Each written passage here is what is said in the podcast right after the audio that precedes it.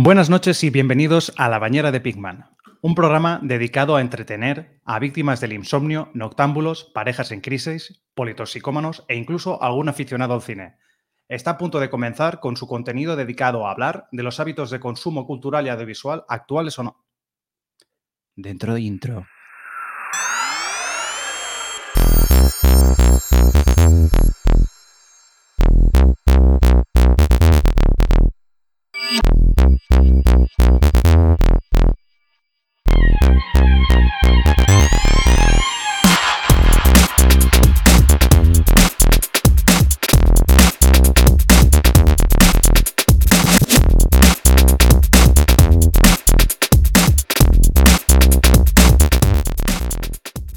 Hey, buenas, aquí la mañana de Pigman. Eh, hemos tenido un inicio, un inicio alternativo, como, como viene siendo de normal. Así que nada, sin más, paso a presentar a, acá a mis compañeros, como eh, don Víctor Marín. Hola, Víctor, ¿cómo estás? Aló, buenas noches. Y don Frank Gutiérrez, ¿cómo, cómo anda, patrón? Andamos bien de momento, eh, cosa que es importante. Y geniales las introducciones by Pau Aguilar a, a los mandos de, del programa. A partir de la introducción, es- todo va, va hacia abajo. Eso sabes. eh, hostia, me acaba de explotar. ¿Puede ser que nunca diga yo mi nombre? Suele pasar al que presenta. Eso está muy bien, tío. Bueno, bueno, pues mira, eh, ya, ya hemos quitado el telón, ¿vale? Hola, ¿cómo están? Por favor, no, no, no, no me escupan a la cara cuando me vean por ahí. Eh, nada, vamos a hacer un, una vez presentado el programa, es el segundo episodio o programa de la segunda temporada, si se pudiese esto enumerar. Si es así, sería este el orden. Así que nada, eh, voy a hacer un breve repaso de lo que ha pasado estas últimas semanas, porque hace como... No, no llega a dos semanas, ¿no? Que lo hemos grabado, unos 10 días o así. Mm. Pero sí, bueno, por ahí. Sí, estamos sitúa, a- los, sitúa a Mm. los oyentes. Eh, sí, el les sitúo. Hoy es 12 de octubre de 2021. Eh, el volcán Cumbre Vieja de La Palma sigue pues como estaba, eh, haciendo sus cosas de volcán, es lo, es lo que tiene y parece que está lejos de calmarse. Eh, nada, mu- muere Antonio Gasset, el mítico presentador de Días de Cine, aparte periodista y demás y más cosas. de ahí un poco el mini homenaje que le he dado en la intro del programa de hoy. Eh, esta, esto, esta semana pasada también eh, hubo una filtración en Twitch, que yo creo que esto luego lo comentaremos, porque como, como todos sabéis, pues parece que nos patrocine o, o es un pilar aquí de, de nuestro programa. Eh, hablando también así de filtraciones o cosas raras en el mundo de las redes, pues Facebook, Instagram y WhatsApp, que al final es todo pues mm, el mismo lobby, eh, estuvo eh, denegado el acceso o estuvo caído ¿no? el acceso a estas tres redes o aplicaciones eh, durante unas siete horas. Eh, no se sabe muy bien los motivos, pero eh, dejaron de funcionar y parece que eh, nu- nuestro amigo eh, Telegram tuvo un auge en esas horas y bueno, como, como todo el mundo de Santa Rita, te, te acuerdas cuando llueve hoy, o hay tormenta. Eh, nada, se ha estrenado la, la última película de 007, No Time to Die. eh, no la he visto, pero ahí está. Como la última vez hablamos de, de Dune, pues, pues ahora hablamos de 007. Y nada, y, y así hablando de estrenos, eh, remarcar que ha salido la Switch OLED, ¿vale? Que entiendo que es la misma Switch, pero es OLED. Eh, sobre todo por, por hoy, que es el día de la hispanidad. Y en el mismo día salió el Metroid Dread, que, que me encanta esa saga y espero jugar el juego eh, pronto. ¿Vale? Y Desarrollado por un estudio español, ya que estamos. mira, eh, que, que, que le ha dicho todo, ha sido todo una cajita con su muffin dentro, ¿eh? ¿Qué día? Hoy es un día, hoy es que es increíble. Pues nada, hasta aquí el repaso, eh, la, la contextualización de- de- del momento en el que estamos ahora. ¿Queréis comentar alguna noticia de estas, ya que lo que os decía de Twitch o alguna historia de estas? Mm, No, bueno, con respecto a lo de Twitch, sí que como consejo, eh, cambiad contraseñas todo lo que podáis, Amazon, Twitch, eh, nada, darle un poquillo de actualización a eso, que nunca está de más, aunque sea de forma periódica, que esto nadie lo hace en la práctica, pero bueno, Mm. como consejillo, estaría bien. Y, y bueno, nada, por mi parte, comentar también la actitud bastante lamentable que tuvieron ciertas marcas aprovechando el tirón del. Porque junto con Twitch, o sea, perdón, junto con la, con la filtración de datos de Twitch, que se filtró el código fuente y demás, también se filtraron datos de pago, o mejor dicho, de, cobro de ciertos bueno, streamers, sí. Y hubo algunas marcas que no tenían nada que ver, pero se ve que analizaron los datos y, bueno, pusieron unos tuitazos con datos de, lo que cobraban ahí. ¿Quieres ver qué cobra Ibai? Entra aquí. En fin, un sinsentido. Ah, pero hacían clickbait para como publicidad. En realidad no, porque era un tweet. Pero quiero decir que es como si. No voy a decir nombres porque tampoco me apetece. Pero es como si el corte inglés, que no lo era, coge y dice en su tweet. En su Twitter pero eran marcas así random, en plan. No, eran tiendas de. ¿Quieres saber lo que gana Ibai? eran tiendas. Compra mi agua, hijo de puta. Mierda, el primer taco, tío. Esto lo vamos a editar. ¿Pero tiendas de qué? Era tiendas de, videojuegos. Tiendas ah, online de videojuegos. Pues bueno, concretamente yo vi una. Y, y vamos, que me parece una actitud bastante lamentable. Eh, siempre que pasan estas cosas, salen. Es como cuando llueve, ¿sabes? Que, empiezan a brotar del suelo mm, cierto tipo de. De criaturas. Sí, no sé. A ver, yo de esto no sé, em, tampoco era, un secreto a voces, o sea, no sé si han ido a más las filtraciones, pero por ejemplo, lo que cobra Ibai o lo que cobra cualquiera, pues tienes que mirar el número de suscriptores y lo que vale la suscripción y multiplicar por un factor, por la mitad o por un poco más para saber lo que gana. O sea, no, tampoco es que de hecho, como hemos hablado de, siempre del mismo, del Ibai este, al final él creo que unos dos o tres días antes de la filtración esta enseñó eh, compartiendo pantalla en un stream, enseñó sus, datos y tal. Lo filtró el mismo. vamos. A mí esto, tío, el único que, la reflexión que me gustaría es ver, igual que esto ya lo sabemos todo lo que cobran todos estos, joder, pues me gustaría saber lo que cobra Buenafuente o El Hormiguero, lo que sacan de un, de un, mm. de un episodio o un programa, decir, mira, pues este programa mm, hemos recaudado tanto, sé que es difícil de, de cuantificar porque al final tienen pues eh, campañas de marketing y, yo qué sé, de todo lo que ellos puedan ganar de ingresos, pero me gustaría saber qué se gana ahí, porque claro, estamos demonizando también gente que gana dinero, pero siempre, esto al final es la tele en pequeño, pero bueno, aparte de eso... Sí, es... En fin, el entretenimiento de, todos. El, no viralizarlo, pero hay mucho morbo ahí. Pero sí, efectivamente es, bueno, eh, al final supongo que las grandes personalidades sí que puedes ver. Eh, Pablo Motos creo que sí que se sabe por empresas o, sociedades que tiene. Bueno, eso ya aparte de todo, la, todo, todo el tejido que tienen de, él tiene, ese tío es un caso aparte, pero bueno, que sí, que, al final es curioso que se genera un morbo con respecto a ciertas figuras y en cambio en otras, pues bueno, a lo mejor también hay ese morbo, pero, pero desde luego yo creo que no se viraliza tanto. Exacto. Bueno, pues nada, eh, Fran, ¿tú algo que alegar o desde la sombra te, encuentras cómodo? Desde la sombra siempre es, más cómodo, pero eh, sobre el tema de Twitch, eh, no, no, no, la verdad es que no, no tengo mucho más que decir. De lo que estabais comentando, la verdad es que a mí no me importa lo que gana Ibai, tampoco me importa lo que gana Pablo Motos. Mm. Y creo que es un poco, creo que es, a lo mejor una analogía con Em, o sea, yo no entiendo por qué la gente quiere saber cuánto gana Ibai.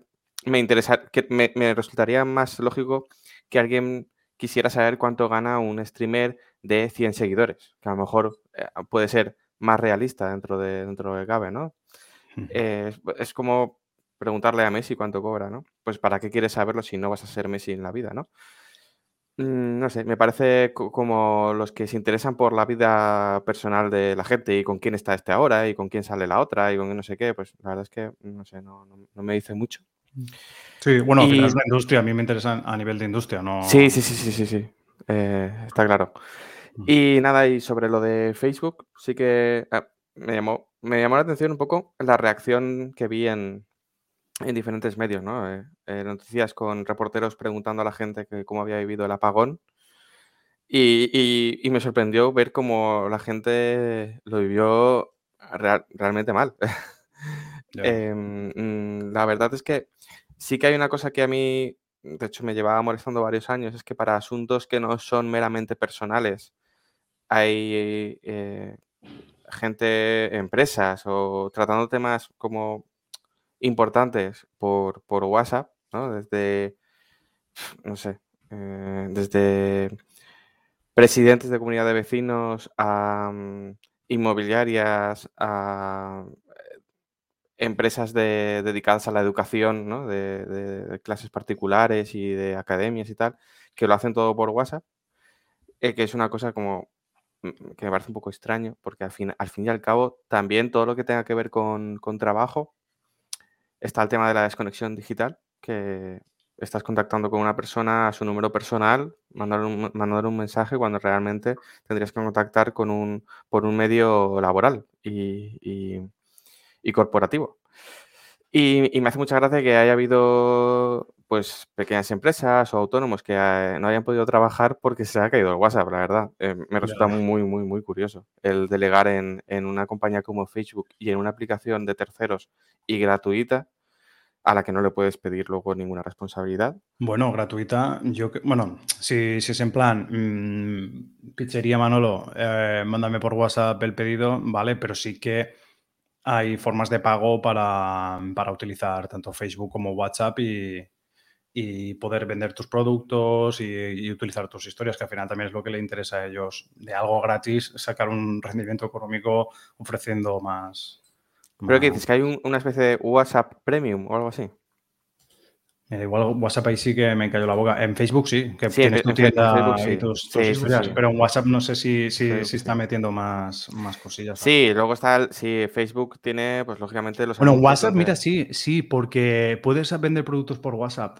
Eh, algo muy raro, porque me lo compartieron desde una academia de inglés, ¿vale? Eh, que, que podías como, des- desde ahí, que tenían anuncios montados, tío. No sé cómo está, no, no sé cómo, cómo está montado, pero tenían como, eh, en este caso era un- una academia de inglés, y los cursos eh, te salía ahí como la propaganda dentro del, del mismo WhatsApp y podías acceder al producto y tal. Sí, sí, sí. Sí que tendrá ahí como un WhatsApp Premium para Pues no, no lo sabía. De Facebook sí, el tema de las mm, eh, eh, de los anuncios, ¿no? Hay empresas que se anuncian en Facebook porque es muy lucrativo. Yo conozco, conozco algún, algún colegui que, que tiene alguna empresita y, y dice que, que funciona muy bien para ciertos productos el, el anunciarse en Facebook. eh, que va bastante bien. Pues lógicamente, pues esas personas no se han podido anunciar durante siete horas y bueno, seguramente, no, seguramente tengan en, en el- los términos y servicios que no puedan reclamar y, punto. Ah, No creo que... No, es como si se te cae la web o cualquier historia, no sé. Mm. lo que. Y, y bueno, y luego ya personas de a pie, ¿no? Pues eh, decir como, ostras, pues menos mal que no me pillo solo porque si no me pego un tiro, ¿sabes? Vamos a ver, eh, ¿de verdad necesitas el, tanto el WhatsApp? Ya. mm. Y, mm, y bueno, eh, y bueno, incluso gente que decía que, joder, que podían haber avisado de que se iba a caer el servicio y, y que podían compensar de alguna forma. Y yo me preguntaba como, no sé, no sé cómo te van a, comprar, a compensar a ti, eh, Pepito o Pepita, de que no has podido usar una aplicación gratuita, en este caso en tu móvil, ¿no? Y, luego también otra de las cosas que, bueno, a mí me afectó por una cosa muy curiosa. Ese día era mi santo. Yo no celebro santos, pero bueno, en mi familia de vez en cuando, o sea, de vez en cuando no, una vez al año, hay un- algunos que me, que me felicitan.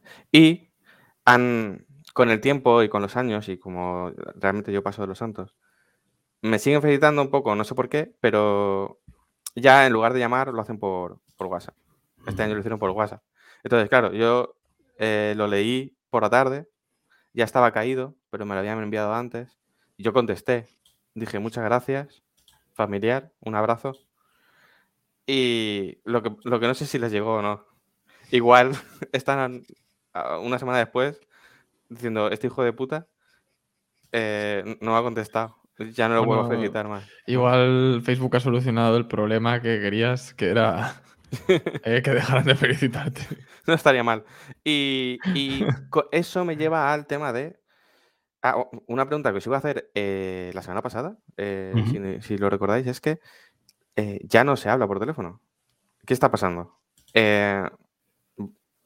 ¿No habláis Sí, por sí teléfono? que se habla, tío, pero en diferido. En diferido, es una cosa loquísima. Pero eso me, acuerdo... Con audios, cuando te tienes que, escuchar audios de cinco minutos y no puedes interrumpir a otra persona, ¿no?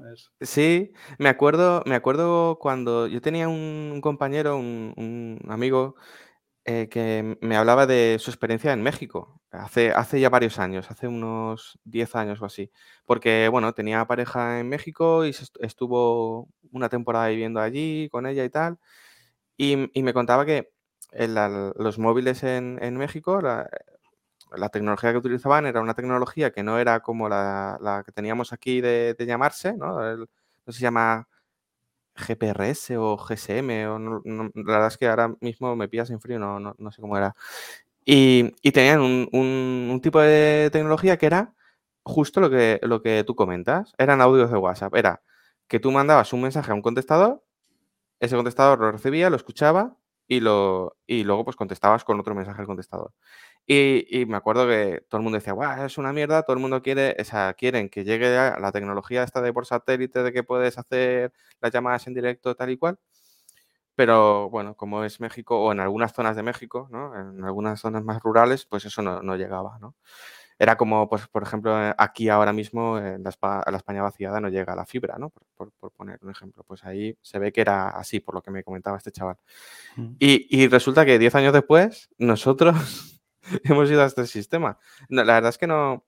Yo entiendo por la comodidad, pero no acabo de estar convencido de eso. De hecho, estoy, creo que me puedo decir que estoy chapado a la antigua en ese sentido, porque yo soy de llamar. Y soy de, me, acuerdo de Pau y le pego un toque y le digo, oye, Pau, ¿cómo estás? pero espero la llamada, espero la contestación en directo. Pero mm, lo que me está pasando últimamente, y no sé si a vosotros os pasa también, eh, quiero preguntar, saber cuál es vuestra experiencia, es que llamo y no me lo cogen. Nadie. Quiero decir, eh, llamo a gente que, sé que, que, va a hablar conmigo de buena fe, ¿vale? Son colegas. Pero, pero no, no me lo cogen y, no solo eso, sino que después como que tampoco devuelven la llamada, ¿sabes? que, es que eh, muchas veces eh, me, pasa que llamo, no cogen y me dicen un mensaje de WhatsApp. ¿Me has llamado? ¿Querías algo? Ya, es importante o, no te tengo que llamar, ¿no? Es importante, más, es para, ¿era para perder el tiempo o no? Entonces, no sé, vosotros qué, cómo veis esto, todo esto, mm. de llamarse por teléfono, no llamarse. A ver, es cómodo porque a mí también, a mí lo que sí que me. No sé, eh, hay situaciones y situaciones, ¿no? Cuando. Mm, si es una tontería, pues hostia, me mandas un WhatsApp y cuando puedo te respondo, porque claro, me vas a llamar y fácilmente esté trabajando. Así que en ese aspecto, bien. Y, de normal, a ver, ya hablar por hablar con alguien pocas veces lo he hecho, así que por eso tampoco, tampoco es que llame. Si quiero algo ya, sí que llamo. En plan, oye, tal, ¿cómo estás? Mira, te llamaba por esto. Mm, vale, gracias. Y ya está. Pero si, ya qué sé, es que a veces le, preguntas a alguien, oye, ¿me, ¿te acuerdas el sitio donde, yo qué sé, comimos de no sé qué? O me puedes pasar, o necesito tu DNI para las no sé qué, o, tal, y no te hace ni caso, pues ahí ya directamente sí que llamo, ya está. Pero para hablar de chorradas sí que yo uso WhatsApp y ya está. Y antes era muy de audios de WhatsApp y ahora ya me lo he quitado, porque he visto que es un coñazo, porque los he recibido y digo, joder, tío, desde cinco minutos de audio no te puedo responder. O o a lo mejor me estás respondiendo algo y no me he expresado bien y me has entendido mal y ya tu premisa de cinco minutos que me has mandado es sobre algo falso. Y ahora te tengo que volver a decir, no, mira, es que antes quería decir esto, por favor, volver a responder, por favor. Entonces, yo qué sé. Y Pau, ¿no piensas que, y más en estos tiempos que hemos pasado, no llamarse es como deshumanizarse un poco? Pero estamos deshumanizados porque yo, tío, hace que no veo a mi familia, a algunos familiares, mm, barbaridad, tío. Pero porque Hoy en día no hay tiempo para una puta mierda, tío. Yo no puedo ahora coger y, irme a ver a alguien por ver a alguien. O sea, ya tiene que ser en plan, oye, quedamos tal día, tú podrías, es que yo tengo esto con el chiquillo, o es que yo no sé qué, o es que yo no sé cuánto. Bueno, pues tal, pues bueno, va, pues tal día, va, a ver si podemos vernos. Llegas, eh, porque vienes, a lo mejor vas después de currar, ellos también vienen a currar, pues mira, voy a duchar a la chavalita o vengo de no sé qué o, tal, o comprar, eh, ah, no hay tiempo para una puta mierda. Al final sí hay tiempo para, pues, bueno, pues para llamar por teléfono y a mí muchas veces si hablo con alguien por teléfono, mientras hablo con alguien estoy haciendo algo. Entonces, yo creo que en general es que no hay tiempo, tío. Eh, sí, cuando dices que ahora no hay tiempo, tiene esto, puede tener dos vertientes. Una que es ahora, en, el año 2021, la sociedad de 2021 no tiene tiempo para hablar por teléfono. Y también él, eh, los treintañeros, los viejóvenes, tenemos, nuestra vida ha cambiado de cierta forma que no tenemos tiempo, ¿no? Eh, yo esa segunda vertiente te la puedo comprar. La, primera eh, creo que es un error nuestro, yo me, incluyo en, lo que tú comentabas, creo que es un error nuestro de decir que, tenemos toda la agenda ocupada y, a lo mejor nos ocupamos de más. Eh, o a lo mejor no estamos tan ocupados como, como queremos estar ocupados, ¿no? No lo sé. Habría que hacer un estudio de esto, pero vamos, yo en mi, en mi parte, por mi parte, tiempo para por teléfono sí, pero como decías lo de deshumanizarnos o lo que sea, eh, el contacto, o sea, se está perdiendo, creo que cada vez más, ya está, o sea, no sé. Eh, respondió lo de deshumanizar, entonces si el contacto ya se está perdiendo, mm, llamar a alguien. Cuando a lo mejor tienes un día, a lo mejor tienes tiempo, pero en, tu, en tu día, eh, el no tener tiempo, aunque tengas tiempo físico, eh, me refiero a, tú tienes unos objetivos que cumplir ese día porque lo tienes que hacer por narices y, y estás eh, focus en, en, eso, en ese target. Entonces, pues no, no entra en tu planning hacer otras cosas que salga de ahí, pero porque... porque... Yo no, no quiero que suene esto a filosofía barata, pero eh, desde hace un tiempo me he intentado quitar esta frase de no tengo tiempo para. ¿Por qué? Porque yo antes decía, eh, no tengo tiempo para jugar a videojuegos o no tengo tiempo para leerme un libro. No, es que prefiero hacer otra cosa. no es que tenga, no tenga tiempo, es que prefiero pues, salir a correr todos los días, ¿no? A jugar a juegos todos los días.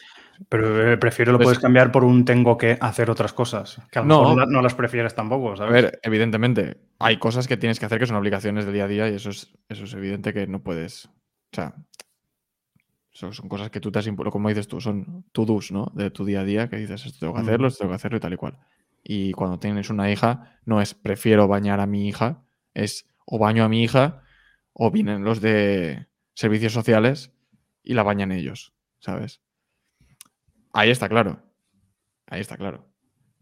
Pero, pero bueno, yo al final me pasa y he tenido un poco una crisis en esto también de, porque esto es un tema que da para hablar mucho, lo de no tener tiempo. Y, efectivamente, eh, yo en mi caso particular, la situación en la que vivo ahora, pues hay cosas para las que, y aunque no quiero decirlo, lo digo, no tengo tiempo, pero es porque no le saco yo el tiempo para ello porque prefiero hacer otra cosa. Simple y llanamente. Sí, de hecho. Eh, hay otras que las prefiero ubicar en otro momento. Y digo, esto lo quiero hacer, no, que no te busque o que no tenga tiempo, o sea, volviendo a esto, ¿no? Pero que no, que no haga esto ahora no significa que no quiera hacerlo o que no quede contigo ahora, no significa que me caigas mal o que tal, sino que pues tengo que buscar otro momento para ello. Y ya está. Evidentemente hay casos y casos. Hay cosas que. Y esto, problemas del primer mundo, ¿vale? Quien no puede. Quien tiene que cuidar a un familiar enfermo, quien tiene que. tiene una niña o quien tiene lo que sea. Pues, eso son cosas que tienes que hacer. Y son implicaciones de la vida. Pero, a ver, ¿qué vamos a hacer? Es que es así. Y, y sobre lo de llamar o tal, pues también había, esto es una cita de mierda, porque no recuerdo ni quién la dijo ni dónde la dijo. Me suena que era en el sentido de la birra, pero no recuerdo quién era, pero creo que era un humorista que hablaba justamente del tema de los audios, ¿no? Decía que él estaba totalmente en contra de usar audios, porque decía que era una conversación donde se perdía el doble de tiempo. Donde se perdía el tiempo del emisor. sí, sí, creo que era Javier, Javier Coronas, creo que lo, que Sí, me suena que él no tenía un smartphone, digamos, para no tener WhatsApp. O no, si tenía un smartphone no tenía WhatsApp. Pero vaya, que sí, que era un poco esto. Entonces, mm, de verdad, yo no sé, con este tema me, habéis pillado ahí un poco, habéis pinchado un poco en hueso porque eh, es justamente una cosa que la que estoy ahora ahí revisando mucho, ¿no? A nivel personal que me gustaría, me gusta analizar y me gusta optimizar mi tiempo. Y, y en todo lo que puedan dedicar menos tiempo o no dedicarle tiempo para hacerlo en otras cosas que me gustan más, pues lo hago. Pero sí, sí. En definitiva, eh, lo que podemos aconsejar ¿no? es que la gente utilice el tiempo como el cuerpo se lo pida, ¿no? Que, que muchas veces, además nosotros que estamos metidos también en el mundillo este tecnológico y tal, mm, parece que si después de currar no te estás formando en una tecnología eh, o, o- o no estás haciendo algo de eso, parece como que estás perdiendo el tiempo, ¿no? Parece como que no te estás poniendo a la altura de. eh, Sí, y- y esto es final- otro tema que yo lo tengo apuntado como idea, pero creo que en esto estamos jodidos, que es Mercantilizar tu tiempo libre, ¿no? Sí, no, bueno, eso también, que todo, tu que todo lo que hagas, o sea, es, es- ah, yo iba ya más a la base de la productividad, que tenemos que, o sea, parece que, yo, yo no sé vosotros, pero a mí me da la sensación, y esto en mí es totalmente así, que me da la sensación de que hoy en día buscamos mucho el, mm, la productividad de nuestro tiempo, de si no estoy haciendo esto, o sea, que no te puedes permitir perder el tiempo, ¿vale? Que, que si, no, que si no estás haciendo algo de provecho cada hora del día es como que estás quedándote atrás, como dices tú, Fran. No te estás formando al terminar de trabajar. Hostia, hay otro que está ahí atrás que te está formando y, ojo, que te come la tostada. El no maldito, Will Smith, ¿eh? Y, su, y sus discursos motivadores de mierda, ¿eh? Sí, que vive nos cae, pero, pero No, esos, está- esos discursos van calando también, ¿eh? sí, y que está muy bien decirlo cuando tienes una posición cómoda, ¿no? Es decir, sí, tú esfuérzate más y mientras tú duermes hay otro que está estudiando y tal. Ya, bueno, ¿y tú duermes entonces? Tú no duermes. Entiendo que tú, Will Smith, No, No él no duerme, has dormido pero, una noche. pero descansa más que tú. Claro, exacto. Por cada hora dormida son dos mías. Mm. En fin. Por eso digo que, que- que eso es otro tema que uy, eso da para hablar mucho y lo tengo ahí apuntado. Algún día me gustaría comentarlo con vosotros, que es eso, la sensación de, de necesitar ser productivos en todo lo que hacemos y en todas nuestras horas del día. Lo, lo- lo más productivos posible. Pues bueno, hasta aquí filosofía barata. ¿Alguna preguntita más? eh? Fran. No, hablando de filosofía barata que eh, y con algo que ha comentado Víctor, me, ha recordado a, un artículo que leí hace mil años. Y a ver, que filosofía barata, pero todo tiene su, parte buena, ¿no? Eh, también hay que saberlo buscar. Me, acuerdo que decía algo así como, bueno, dos palabras que tienes que quitar de tu diccionario son el pero y el, y el tengo. Y decía que cambiaras el, el tengo por quiero, que es un poco lo que comentaba Víctor, ¿no? El tengo que hacer no sé qué, quiero hacer no sé qué. Y el pero por y.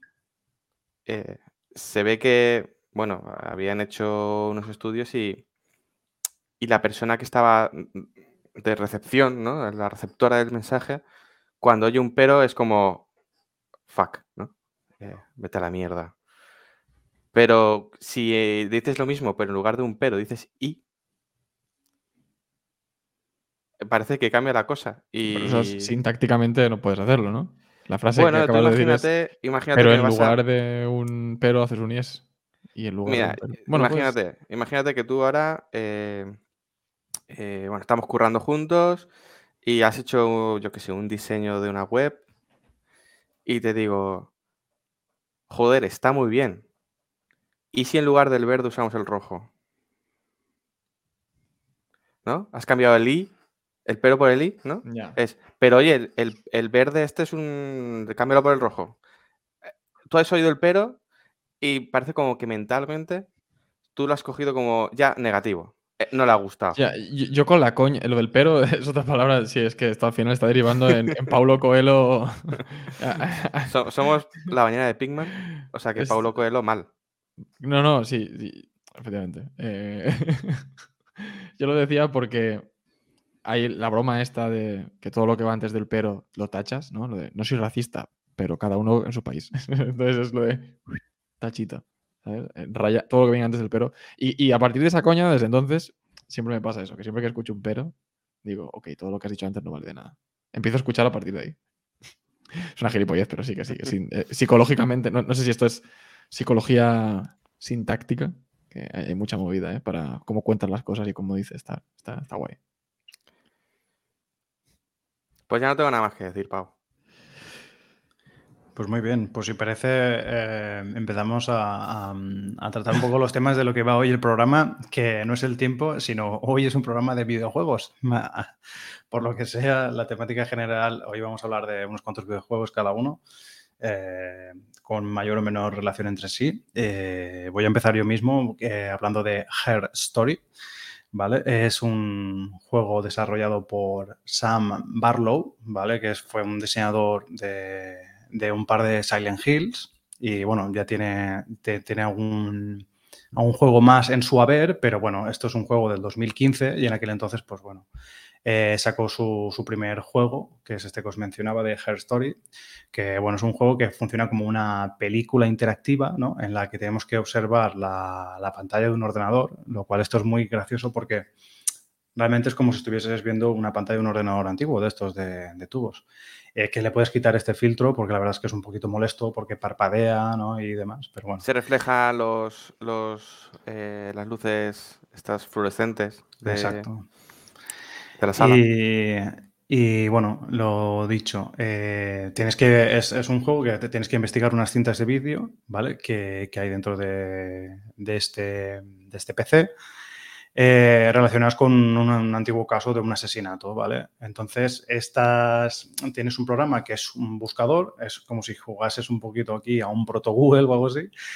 Eh, y nada, el juego consiste en mm, en el buscador mm, vas tagueando palabras como, por ejemplo, asesinato, eh, Mm, pistola, culpable, ¿no? Vas buscando palabras y te van saliendo vídeos. Lo que pasa es que, claro, los vídeos que, tú puedes consultar, eh, puedes ver hasta, o sea, el programa te, muestra un máximo de cinco vídeos. Entonces, tienes que ir afinando esta búsqueda para, para, ir encontrando mejores pistas y, saber qué es lo, que ha pasado con, esta historia.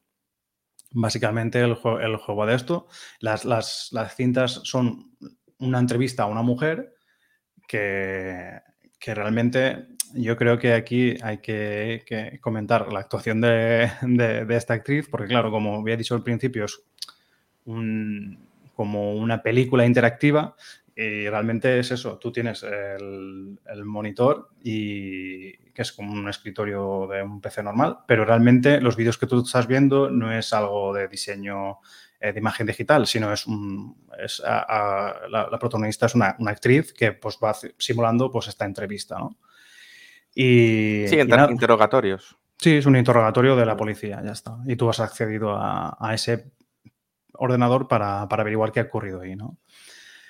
Em, nada, aquí esto es lo que sería el juego. Es un juego que dura unas tres horitas, está, está muy gracioso. La verdad es que, sobre todo en su época, de, fue un poquito, no revolucionario, pero sí que es algo diferente y la verdad es que a mí me ha gustado mucho porque es, eh, sales de, esta de esta línea de jugar a juegos, eh, pues bueno, o,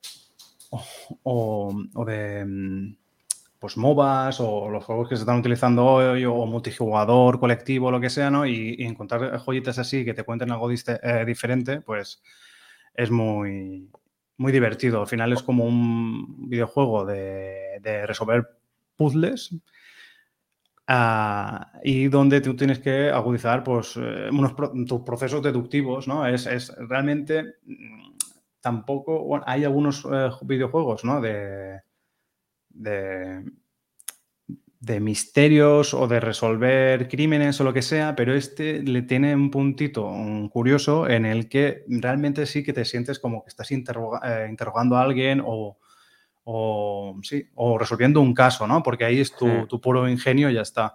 De hecho, vi una frase del, autor que, que, el, autor dijo que que la, importancia de este juego, la premisa central del juego era el lenguaje y la importancia de cómo lo usas, ¿no? Y en eso, pues bueno, sí, le, podemos decir que, que, dependiendo de lo hábil que seas buscando, pues vas a, encontrar las mejores pistas y te vas a enterar mejor de la, de la, de la vaina. A ver, a mí ahora hablaremos del juego, pero sobre todo también me interesaba hablar de este, de, de, este videojuego por eh, lo que es la, tanto el, consumo audiovisual o el consumo eh, de videojuegos eh, de manera no, lineal. me interesa bastante porque, claro, en este, en Her Story resuelve muy bien cómo no spoilearte dentro del, propio juego. Tú no tienes ni idea de que, de que va la historia y claro, es, es muy se podría dar el caso de que tú buscas una palabra, como por ejemplo pistola, porque te ha ido por ahí y claro, encuentras un vídeo de que sí que está hablando de una pistola. Entonces yo tú, pues, esto me lo estoy inventando, pero puedes entender, ah, vale, pues entonces la chica mató a alguien con una pistola, tal. Pero está muy bien hilado, sobre todo lo de limitar la búsqueda a cinco vídeos para tú no hacerte un spoiler de, del, propio juego, ¿no? O sea, esta no linealidad de la narración del, del videojuego está muy bien traída aunque yo tampoco es una, no es una pega, ¿no? Esto de cambiar el pero por la i y tal, pero bueno, no sé cómo decirlo, pero esto es... y, no hablo por, por, este juego, de hecho estoy diciendo que me ha gustado mucho cómo lo he llevado, pero hay, hay algunas publicaciones, como por ejemplo la, la película esta última de Christopher Nolan, la de Tenet. Ahí, por ejemplo, también la narrativa es lineal, no lineal, porque a él le gusta mucho jugar con los tiempos y demás, pero realmente si tú le quitas toda la paja de, te lo cuento para adelante, para atrás y tal, estás contando una buena historia, ¿sabes? Porque muchas veces al jugar con la, linealidad de la narrativa, eh, claro, eh, estás haciendo tu obra más complicada y eh, a, la vez puede ser más interesante, pero si realmente ves un par de veces la película o si es un videojuego, lo, lo rejuegas o te fijas bien, lo que, lo que es importante es la historia que tú estás contando, ¿no? Sí que había alguna crítica a este videojuego de Her Story que, que decían que la historia tampoco era la, la hostia, a ver, la historia está bien porque también es ambigua, aunque también el autor, el, autor decía que para él en su mente sí que había un final final, que es el que él creó, pero al ver que había mucha repercusión con esta entrega de, este videojuego, pues lo, quiso, no quiso pronunciarse y dejar la ambigüedad pues para, para que la gente se montase su propia película, porque al final parece más una película que un videojuego. Entonces, Nada, es, eh, lo podemos reflexionar después, después de hablar del, del juego en sí, podemos hablar, o, más, eh, en otros programas podemos hablar de la no linealidad y la relación con las historias. Si, si realmente es, eh, generas ruido y al final lo importante, o una cosa que debía ser importante, que es la historia, que tú quieres contar en tu producto, ¿no? ya sea pues, una película o, un libro, incluso puede ser, un videojuego, si realmente lo que tú estás contando es una, basura o un producto pues, de menor calidad. ¿no?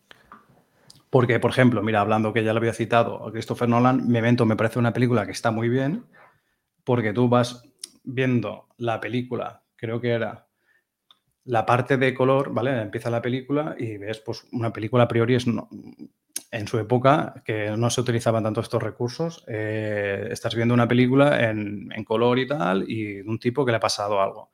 Pero realmente hay un corte y se ve otro corte en blanco y negro que realmente es, creo que era el, futuro. Y, luego ya vuelve a color y sigue donde lo había dejado antes, pero echando para atrás la historia. Hay, hay un momento que la línea color es una línea hacia el pasado y la línea en blanco y negro hacia el futuro. O al revés, no recuerdo en este momento. Pero es muy interesante cómo se van contando las historias de, principio a fin y de fin a, principio. Y hay un momento incluso que hay una intersección en, la que se sincronizan estas, dos, eh, estas dos escenas. Entonces eso está, está muy curioso y aparte la historia está muy chula porque, mira, hablando de, de crímenes o asesinatos o resolver casos va un poquito de, eso, ¿no? De resolver qué había pasado. Ahí en, esa, en, esta película yo creo que Christopher Nolan hace algo muy bueno, eh, también muy rompedor e innovador en su época, que luego él ha intentado siempre por repetir un poquito la, la, técnica o la chanza de contar las historias de manera no lineal, en la que, por ejemplo, a lo mejor en Tenet no, no, está muy bien elaborado, porque luego la película, el malo es malo porque tiene que ser malo, el bueno al final al final tiene que resolver lo que quiere el malo y ya está. Eh, la gente, los, la, ¿cómo decirlo? La gente que hay de fondo, de normal es, ¿cómo se dice esto? ¿Secundarios? no, los más, ya no los, ni los secundarios, los figurantes, por ejemplo, ni interactúan con las cosas que están pasando, o sea, a lo mejor se están disparando o están pasando cosas chungas en, en Tenet y la gente es en plan, pasa, pasa por ahí, ¿no? O se está tomando un café y, tío, que acaba de, explotar un avión, ¿no? Y, tú estás ahí como que no ha pasado nada, ¿no? Pero bueno, eh, algún día igual también podemos hablar de Tenet. Con este ejemplo me ha, me recordado ahora una escena de Modern Family, donde los personajes que eh, Phil y, la Sofía Vergara, no me acuerdo ahora el personaje cómo se llamaba, hacían de, de, figurantes en, en una grabación. Ah, sí, lo recuerdo. Y querían disimular tanto que al final hacían más gesticulación que los propios protagonistas. Exacto, Pues sí, pues sí. Pues nada, básicamente eso, eh, traer aquí a contar el, juego de Her Story, que está muy bien, al final es resolver un caso y es curioso el, método ¿no? que, te, tienes que emplear, que es al final buscar vídeos y, deducir tú que, cuál es la historia, es, es bastante curioso. Y pues nada, eh, si queréis que comentemos el juego un poco. No, sé si los habéis jugado todos, si no habéis jugado ninguno a él o... Si quieres, comentamos después de Telling Lies. Y así los comentamos los dos a la vez, porque tiene mucha similitud. Exacto, sí, sí. Eh, a mí, mm, mm, lo primero de todo, mm, me hace especialmente ilusión porque creo que este es el primer videojuego que comentamos en la bañera de Pingman. ¿Puede ser? Como análisis? Mm, no, no, llegamos, a hablar. No, porque lo jugué yo y no. No, pero digo que ahora mismo hemos hecho el. ah, ahora mismo, perdona. Sí, sí, sí. Sí, sí, sí, sí. Eh, primer análisis de videojuego. Y este juego. Sí, sí. Víctor. Paulo juega el día en que decidimos que la bañera de Pigman era un proyecto. Poca broma. ¿eh? Correcto. Se, lo, regalamos a Pau. Esto es, esto es un nexo de unión precioso. Este juego yo me lo tengo que jugar porque al final eh, aquí hay algo. ¿eh? este, juego, este juego es algo. Ah, our Story, ¿no? Our Story. pues. Sí, sí, sí, eh, Mira, fíjate cómo, cómo pues esa nota al pie, ahí tirada.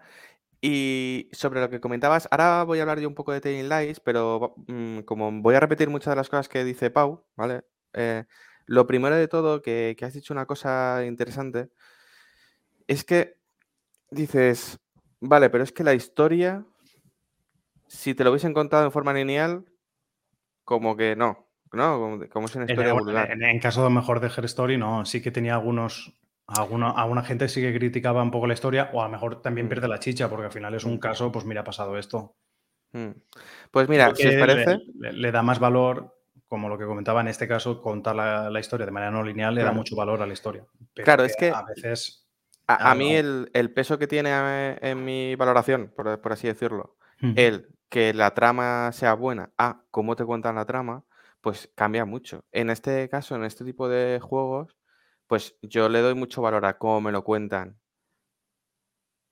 que a la trama en sí, si lo hubiese puesto en orden, ¿no? Pero porque además es interactivo. Quiero decir, te la estás contando tú la trama porque cada uno lo ha vivido distinto. Ahí sí que hay un valor y tal. Pero claro, si es una película de, dos, de 200 millones de dólares y al final es la historia de Bambi, otra vez contada, dices, hostia, tío, a ver, te lo ocurra un poquito.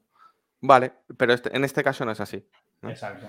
Eh, primero que eh, luego la referencia a Memento. Memento a lo mejor es en ese tipo de narrativa no lineal y sobre todo tirando a la cinematográfica, yo creo que es el, 10 sobre 10. Yo creo que todo el mundo se querrá eh, acercar a Memento si quieren hablar de, narrativa no, lineal. A mí me parece una obra maestra en ese sentido y que Nolan, aunque se ha, ido por ese, por ese camino en varias de sus películas, no voy a decir que no lo ha conseguido porque yo creo que Nolan ha intentado hacer otras cosas. No, no he visto Tenet, pero pero por ejemplo en Origen, que, también es otro, otro ejemplo, eh, creo que va un poco por ahí, pero quiere, quiere experimentar otro tipo de, otro tipo de cosas en, Origen que, no están en, Memento. ¿no?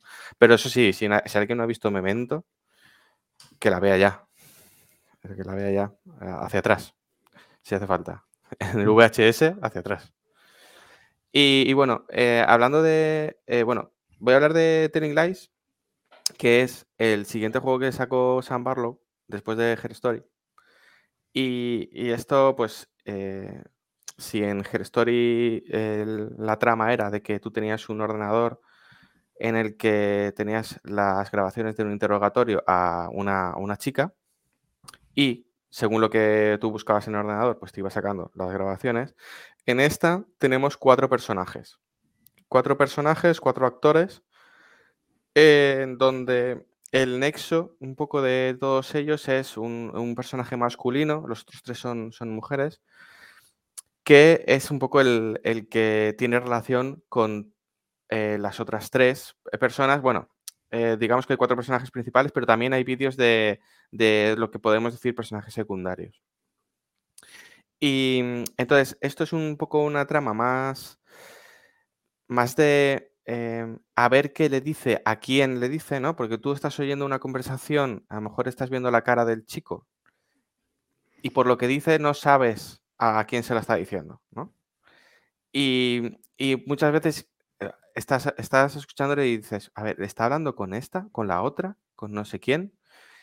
Y, mm, y quieres enseguida, quieres buscar un poco la contrapartida, ¿no? Es el vídeo contrario al que, al, que este está, está, está, hablando, ¿no? Porque si en Her Story eh, no tenías una segunda parte, en Her Story es una mujer en un interrogatorio grabándolo y ya está, no hay un interlocutor que le, que le responde, porque digamos que eh, si lo hubiera, sale en ese propio vídeo. Es decir, a lo mejor tienes un vídeo en el que está diciendo, no, pues no sé qué, no sé cuánto, no sé menos. Y el policía le puede decir, pero no hiciste no sé qué. No, no, no. Eso todo sale, si no me equivoco, en el, en el mismo vídeo. Aquí no. Aquí solo grabamos, solo estamos viendo la grabación de uno. Es decir, yo estoy ahora con mi móvil o con mi ordenador grabándome pero no se, no se escucha lo que me estáis diciendo vosotros a mí. Entonces, eh, está pues un poco pues el, la, el mono, ¿no? El, querer eh, escuchar lo que está pasando después, ¿no? Por eso hay, em, hay una cosa que tiene Telling Lies que no tiene Her Story y es mucho silencio. Ah, hay muchos vídeos, hay vídeos que pueden llegar a ser de hasta 7-8 minutos, cosa que en Her Story no me, no me, no me, no me recordaba que fueran así. ¿Por qué? Porque a lo mejor hay seis minutos de, silencio porque está escuchando lo que le está diciendo el otro. Y el, juego lo resuelve con un botón de, fast forward. Eh, está pasando la cinta de vídeo muy rápido. Em, y luego otra característica también muy que, bueno, muy interesante, ¿no? Pero que, que te, hace plantearte cosas como, como cómo quieres jugar al juego que es que eh, si tú pones una palabra, te enseña eh, todos los vídeos que hay de esa palabra eh, hasta un máximo de 5, ordenados cronológicamente, es decir, te va, te va a enseñar antes el que sucedió antes en el tiempo que después, por lo que comentaba Pau, de no te va a enseñar el vídeo final. E, es, muy difícil que te enseñe el vídeo final, que es algo que es algo realmente meritorio a mí mm, me parece muy, muy, muy meritorio que, que, hayan estructurado de tal forma la, narrativa y las palabras como para no hackearlo y encontrar el vídeo de primeras, ¿no? A ver, que entiendo que si vas a buscarle, si te ves un vídeo, un gameplay, a lo mejor puedes ir a, pillar, no lo sé, pero bueno. aquí lo puedes resolver fácil si el vídeo final, por ejemplo, es el, tag, la etiqueta que tiene, es el nombre del asesino, que no es el caso, pero pones un nombre propio y ni de coña lo vas a acertar. No, no, pero bueno. no, no. Y mm, entonces, eh, cuando buscas la palabra, no te enseña el vídeo desde el principio te enseña el vídeo desde donde aparece por primera vez esa palabra. Uh. Entonces, si el vídeo es de 8 minutos y aparece en, el minuto 6, empieza el vídeo en el minuto 6. Tú puedes tirar para atrás, pero tienes que tirar para atrás 6 minutos. Entonces, ahí, eh, cuando me di cuenta, que no te creas tú que me di cuenta en el primer vídeo, mm, eh, fue un poco como, hostia, ¿qué hago? ¿Qué hago a partir de ahora? ¿Los veo todo? ¿Tiro para atrás todo el vídeo o no?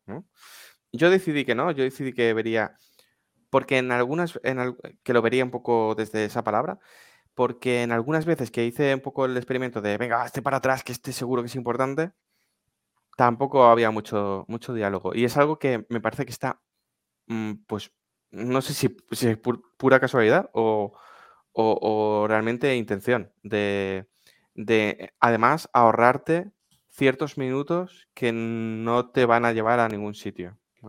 Sí que es verdad que si ves que el vídeo es tremendamente importante, pues lo tiras para atrás que eso me pasó alguna vez, y, punto. Bueno, no, tiene más. No tiene más. Aquí la, trama es algo parecida. Tú eres eh, una investigadora que te has llevado un ordenador del gobierno y con, una base de datos y eh, llegas a tu casa y te pones a, investigar, a ver qué ha pasado. ¿Qué ha pasado? Es una investigación. Y, bueno, va pasando, ves cómo va pasando el tiempo en el ordenador. Eh, em, cada vez que pasa una hora en, el ordenador del videojuego, que no es una hora real, pues eh, ves como pues, eh, pasa el gato por detrás y le tira no sé qué, se levanta el marido y le dice, oye, ¿no duermes o qué? ¿no? y le dice, no, no, vete a dormir que yo tengo para rato, ¿no? Y, y, la verdad es que no es una, no es una historia yo lo, iba a comentar antes de que Pau dijera nada. Eh, historia como historia en sí, a mí si me la cuentan, es una historia normal y corriente. De hecho, comparado con Her Story, mm, me parece más simple la historia. Lo que pasa es como tiene más personajes. Ya, pues aquí, y, hago un mini inciso, yo no he criticado la, historia de Her Story, ¿no? sino que había algunas críticas que tampoco entiende muy bien que la gente criticase la historia porque creo que tiene mucho peso en cómo la vas descubriendo y cómo juegan en algunos elementos para que ¿no? ese girito de guion que tiene tal te sorprenda. A lo mejor sí que la criticaban la historia porque realmente si, si, te la cuentan de principio a fin, es una historia que dices... A ver, es un, un suceso, para mí valdría porque realmente sí que es como estás investigando un caso, y, no tendría que ser una historia mm. súper tal, pero creo que sea mejor esta historia es muy enrevesada, es muy historieta mm. de enrevesada de, ah, y qué justito, y qué no sé qué, y qué tal, y qué... Mm. Sí que es en plan como, y yo para mí creo que se nota un poquito, y, a lo mejor me equivoco, pero yo para mí noto a lo mejor, hablando de manera positiva desde el amor, eh, veo mucho cariño en este juego, y hablando de manera hater es quisiste contar muchas cosas en tu juego indie de, y esto voy a hacerlo, ¿sabes? Lo quiero, quiero, porque por, eh, hay un momento, eh, bueno, no sé si se entiende, quiero decir, lo haces muy, quieres contar muchas cosas y, es como cuando juegas algún juego de, rol de estos de, pero bueno, de, RPGs o lo que sea, de yo soy eh, Durin, hijo del último descendiente del no sé qué, ni sé cuánto, ni sé menos, pues, pues aquí un poquito vi de que tío, muy enrevesadita la historia y tal, muy de novela, ¿no? Has querido ir a hacerlo muy indie, ¿no? Muy sopita de caldo dura, ¿no? Y, y, nada, yo creo que se notaba que a lo mejor era el paso de, del autor de, hacer su primer juego indie y querer hacer algo muy de nicho, muy tal, luego no pronunciarte tú en cuál es la historia verdadera porque dices, mira, me viene en puta madre, porque genero debate, porque eh, doy un halo de misticismo que le da como un valor al videojuego, que hablaré algún día de la metanarrativa de, de los juegos, que al final le damos más valor a la meta que al puto juego, ¿sabes? Que eso es, algo que me gustaría eh, extraer bien y hablarlo con, con, peso algún día. Y lo decía también porque hasta hay un momento que hay unas iniciales en un sitio que son SB, que sí son las iniciales del autor, y luego también la prota tiene como un, un de esto de una forma de comunicarse de una, lo dejo ahí, una, como un lenguaje de signos y eso en las entrevistas lo utiliza y la gente lo ha traducido, ¿no? Como que vas dando muchas migajitas para hacerte ese rollo de, va, mi primer juego indie le voy a dar muchas, muchas capitas, ¿sabes? Porque quiero que sea muy de nicho, porque esto lo podría incluso ligar a Stanley Parable. Que Stanley Parable también es la metanarrativa y el sobreanalizar un videojuego que ha hecho alguien y, ah, mira, aquí puso esto aquí porque quiere decir que no sé cuántos. Esto desde el amor. Quiero decir que creo que ahí se notó como que le puso mucho cariño al, juego y, dio muchas cositas, tío. Porque encima, en, el Her Story, en la, en la papelera de reciclaje del tal, del, del, ordenador, hay un juego que puedes jugar a él. Y si te lo pasas o tal, eh, hay un logro y todo, ¿sabes? O sea que creo que está eh, hecho con mimo y a lo mejor de ahí las críticas de la historia de que era mm la historieta de estoy. Sí. en, en Telling Lights y ya, ya mm, yo voy a juntar los dos juegos ya, voy a hablar un poco de todo. Sí, en Telling Lights también hay, hay, hay cosas en la papelera y hay un juego. Hay, en, este caso es un solitario. Un poco que está, está curioso, ¿no? Que estás haciendo una investigación y juegues al solitario. Es que hasta eso, en Her Story también juega el nombre del juego. ¿Sabes? Que hay mucho detallito. Está, muy bien. y luego, eh, lo que, lo que te, comentaba que, que la trama entre, bueno, siempre la, comparación es fácil, ¿no? Entre un juego y otro. A mí me gustó mucho G-Story por cómo soporta con solo un personaje la, historia y el girito barra detalle que, es clave, ¿no? Que no lo vamos a contar, pero es clave cómo, cómo juega con eso es un concepto realmente que no, realmente yo no me lo estaba esperando. Yo creo que cuando lo juegue Víctor también podríamos sacarle más, hablar ya con spoilers del juego y hablar de otros temas que se tratan en la mm. historia de este juego que son interesantes. Estoy abriendo Steam. y comprando. y aparte de esto, eh, hay, para mí hay un triple girito, tío, en la forma en la que se termina el juego. Y ahí lo dejo, tío sí, es un poco. está un poco el girito de. Eh, narrativo. Narrativo de. Es que el otro también es narrativo, tío. está muy te evidencio, ¿no? De, te evidencio cuál es, qué es lo que está pasando. Pero luego hay más. Como que va un poco más allá de decir, oye, yo te dejo aquí esto para que reflexiones. Luego ya. Eh, y mira, hablando de no tener tiempo mientras, mientras Víctor se compra el juego. Em, me moló la durabilidad, tío. Es que hay algunos juegos que, quiero jugar. Cuando dices durabilidad, dices duración, ¿no? Sí, bueno, ah. y, que, era muy duro, o sea, que no se rompía, ¿vale? Ya que le he horas y no se rompió, ¿eh? Funcionó todas como un tiro el cabrón. Sí, porque claro, al ser, a ser de una grabación de 1994, a día de hoy todavía funciona, chicos. El, año de las grabaciones son del 94.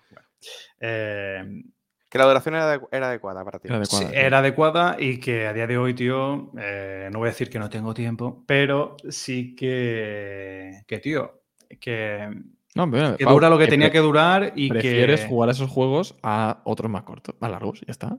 No, prefiero jugar a otros más largos, pero, pero pierdo el hilo. O sea, por ejemplo, el Pillars of Eternity Em, claro, cuando ya llevas 60 eh, horas y, todavía tienes mucho más y dices, bueno, hay más juegos a los que quiero jugar también. Entonces al final lo tienes que dejar. Pero bueno, no, sé, me he ido de. Sí, sí, no, que está, pues bien. la duración del juego es buena. Eh, la durabilidad. La durabilidad del juego es apropiada también. En cuanto, en cuanto a plataformas, creo que el Her Story solo está en Steam. Mm. Eh, originalmente solo está en inglés, aunque hay traducción de la comunidad. Eso se quería nombrar a Clan de Lan, sí, sí. ¿Es de Clan de Lan? Sí, claro, como todo. Eh, perdona, Fran, perdona, no me gusta ser esa persona, pero solamente por rigor periodístico. Está en Android, iOS y en Mac. Y en Steam. En Steam. Y en Steam, sí. No, pero lo digo por si que, en, Google Play alguien lo puede disfrutar, que igual también es un juego muy... Sí. Pues me, está rompiendo la cabeza, la verdad. que este Cinco euritos, ¿eh? Sí, cinco gritos. Tienen la culpa, cinco gritos tienen la culpa. Eso es lo que queremos a Pau. no, en Steam era eh, más caro, ¿eh? En Steam era más caro. Sí, claro. Em, eh, eh, Porque, perdona, se mide la amistad de los amigos por euros y la durabilidad de los juegos, cuanto más largos son y más duros, mejor. Exacto. Pues iba a decir algo así como que. Ah, sí, que yo lo jugué en inglés Mm. Eh, Pau, ¿tú lo jugaste con la traducción de Clan de LAN? Por supuesto. Vale. Porque Pues- soy miembro honorífico de Clandelan, me podéis seguir, somos amigos todos. El Clan de Lana, vamos, Clan de Lan pf, nos han, nos han dado mucho. En, en- en mi infancia me han dado mucho, ¿eh? Sí, y poco, y poco, poco se lo hemos devuelto.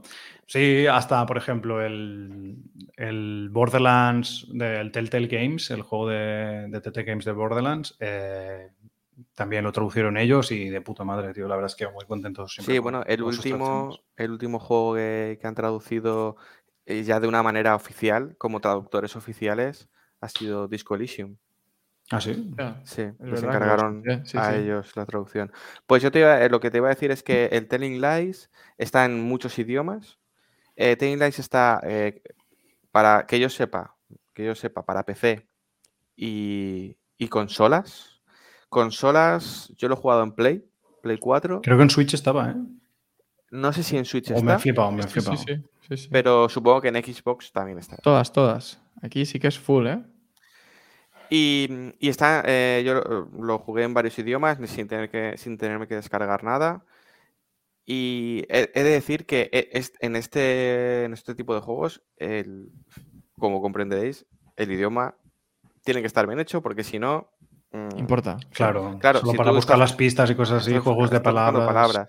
Y en ese sentido está bastante bien porque tanto las formas verbales te las, te las mete dentro del mismo concepto, es decir, em, eh, te, te encuentra igual si dices cagar que cagado, por así decirlo, y, y eso se agradece.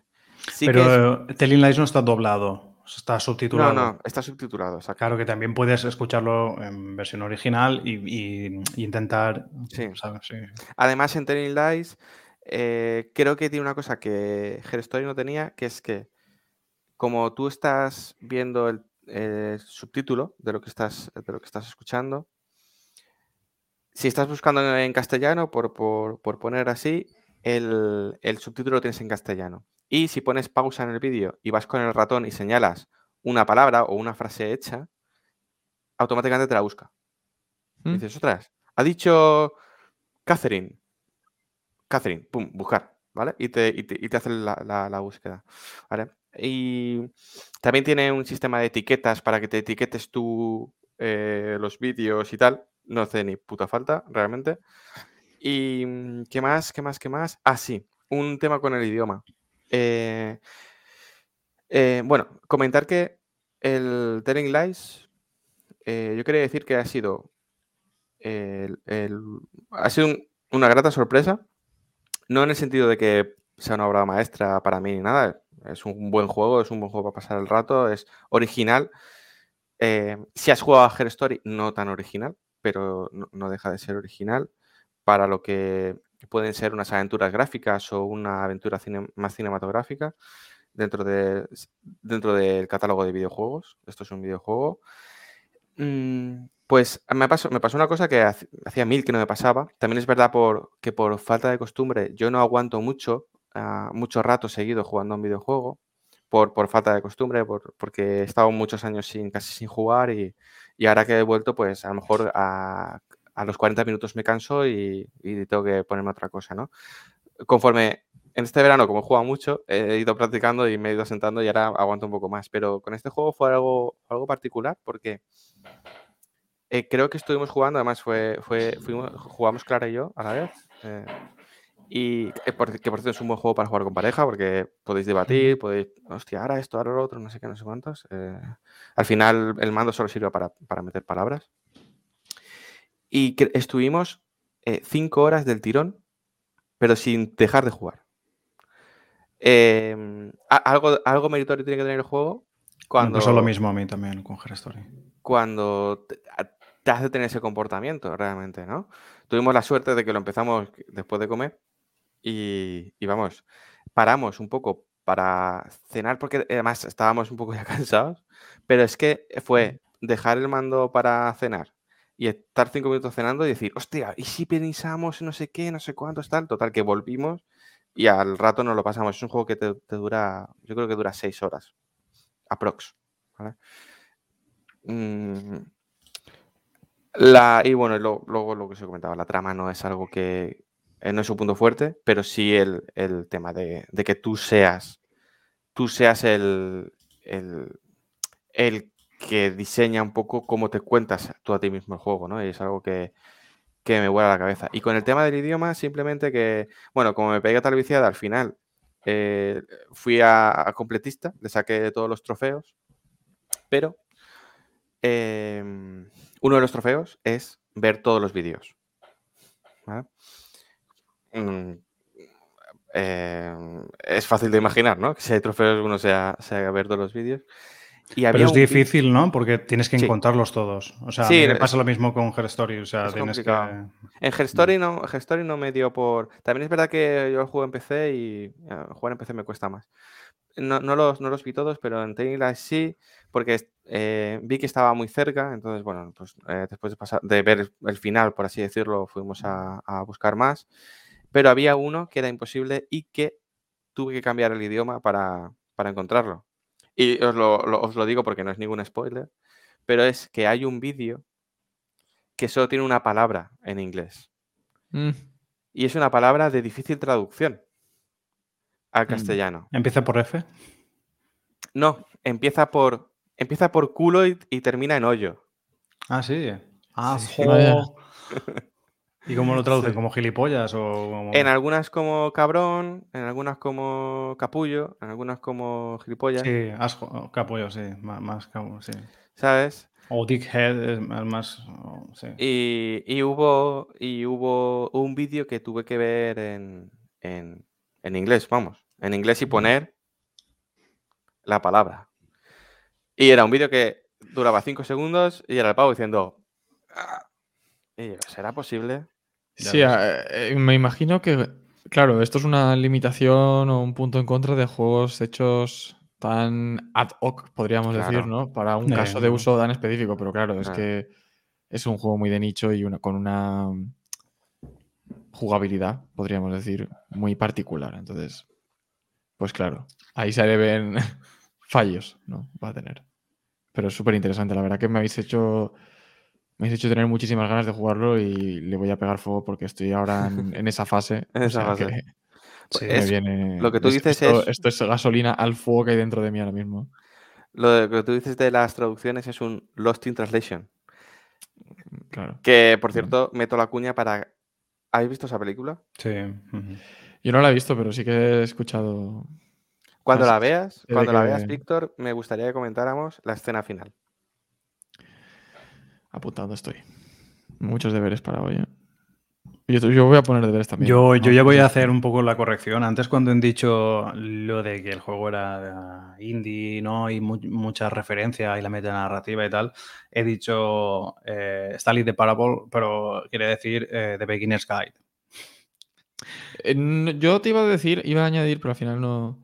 Que en, en, en Stanley Parable también hay una cosa, no sé si lo comentamos en su día, que yo no voy a hacer spoiler del juego porque me gustaría que lo jugaseis todos y no quiero estropear la experiencia a nadie. ¿Qué juego, perdón? De, eh, The Stanley Parable. Vale. Eh, aquí había gente que, yo leía análisis de, de gente que decía que el juego en sí mismo era como un mensaje del autor diciendo pues que se sentía incomprendido en algunos sentidos. No voy a explicar más, por no meterme en, en, en- en spoilers. A mí me pareció interesante esa reflexión, pero es lo que te digo. No sé si hasta qué punto es muy rebuscada. Mm. El juego me sorprendió en sí por lo que es. Cualquier reflexión que se haga a partir de ahí, si la adoptamos, a no ser que sea declaración del autor, pero si adoptamos cualquier reflexión como una posible explicación, ¿no? Como un, no sé si la palabra sea fanfiction, pero como un este de, oye, pues a lo mejor va por ahí, como teorías, pues bienvenidas sean. Pero sí, estoy de acuerdo. Y, y en The Beginner's Guide es que The Beginner's Guide es un juego, y ahora la palabra juego igual es muy es decir mucho, pero es, es, eh, es una cosa muy especial. Y No en el sentido de que sea especial, de, es muy especial para mí, sino que muy especialito en sí mismo. Sí, sí. Con lo cual es muy complicado eh, hablar de él porque hasta podríamos debatir si es un juego. Sí, claro. me- por eso lo ponía de, de ejemplo como de metanarrativa. O sea que ese es el, el juego de la. Claro. Efectivamente, efectivamente. Jugadlos, por favor. Es muy, muy recomendado por, por mi parte. Muy bien. Bueno, pues, Pues- Fran, ¿tú tienes algo más que añadir o pasamos a la parte de Víctor? Nada más. Ok. Pues nada, ya yo me lanzo. Eh, la verdad es que mm, nos habíamos. A nosotros nos gusta, cuando preparamos los programas, dar unas pinceladitas generales de lo que vamos a hablar, pero sin entrar mucho en detalle por, lo- por lo general. ¿eh? Por lo general no entramos mucho en detalle por, por sorprender, por sorprendernos entre nosotros también de algo, ¿no? Y que no esté todo muy guionizado. Y, me ha encantado que sacaseis estos juegos y estos temas porque está súper bien hilado con lo que quería hablar hoy. Porque son juegos súper parecidos. He estado viendo que tienen una- unos hilos en unos nexos de unión que yo quería comentar que casan perfectamente, o sea que me encanta. Porque, bueno, por poner en contexto, Has dicho hilos y luego hablaremos de hilos. es verdad, atención, ¿eh? Es que hoy- el programa de hoy, esto es encaje puro. Sí, Es sí. increíble. Es un mantel de 8 metros de encaje. Eh, no, iba a decir que por poner en contexto, eh, últimamente he estado mm, pegándome bastante fuego al Game Pass. Al catálogo del Game Pass, quiero decir. ¿Por qué, Víctor? Por circunstancias de la vida. Una ex, ¿cómo, cómo se dice, Pau? Eh, era Xbox One X. Era algo así, ¿no? Xbox está ahora mismo descansando debajo de mi televisión. Y la verdad que est- estoy disfrutando muchísimo de la experiencia. eh, es couch gaming, ¿no? De el estar en el sofá tirado y, y- y pegarme, pegarme altos vicios.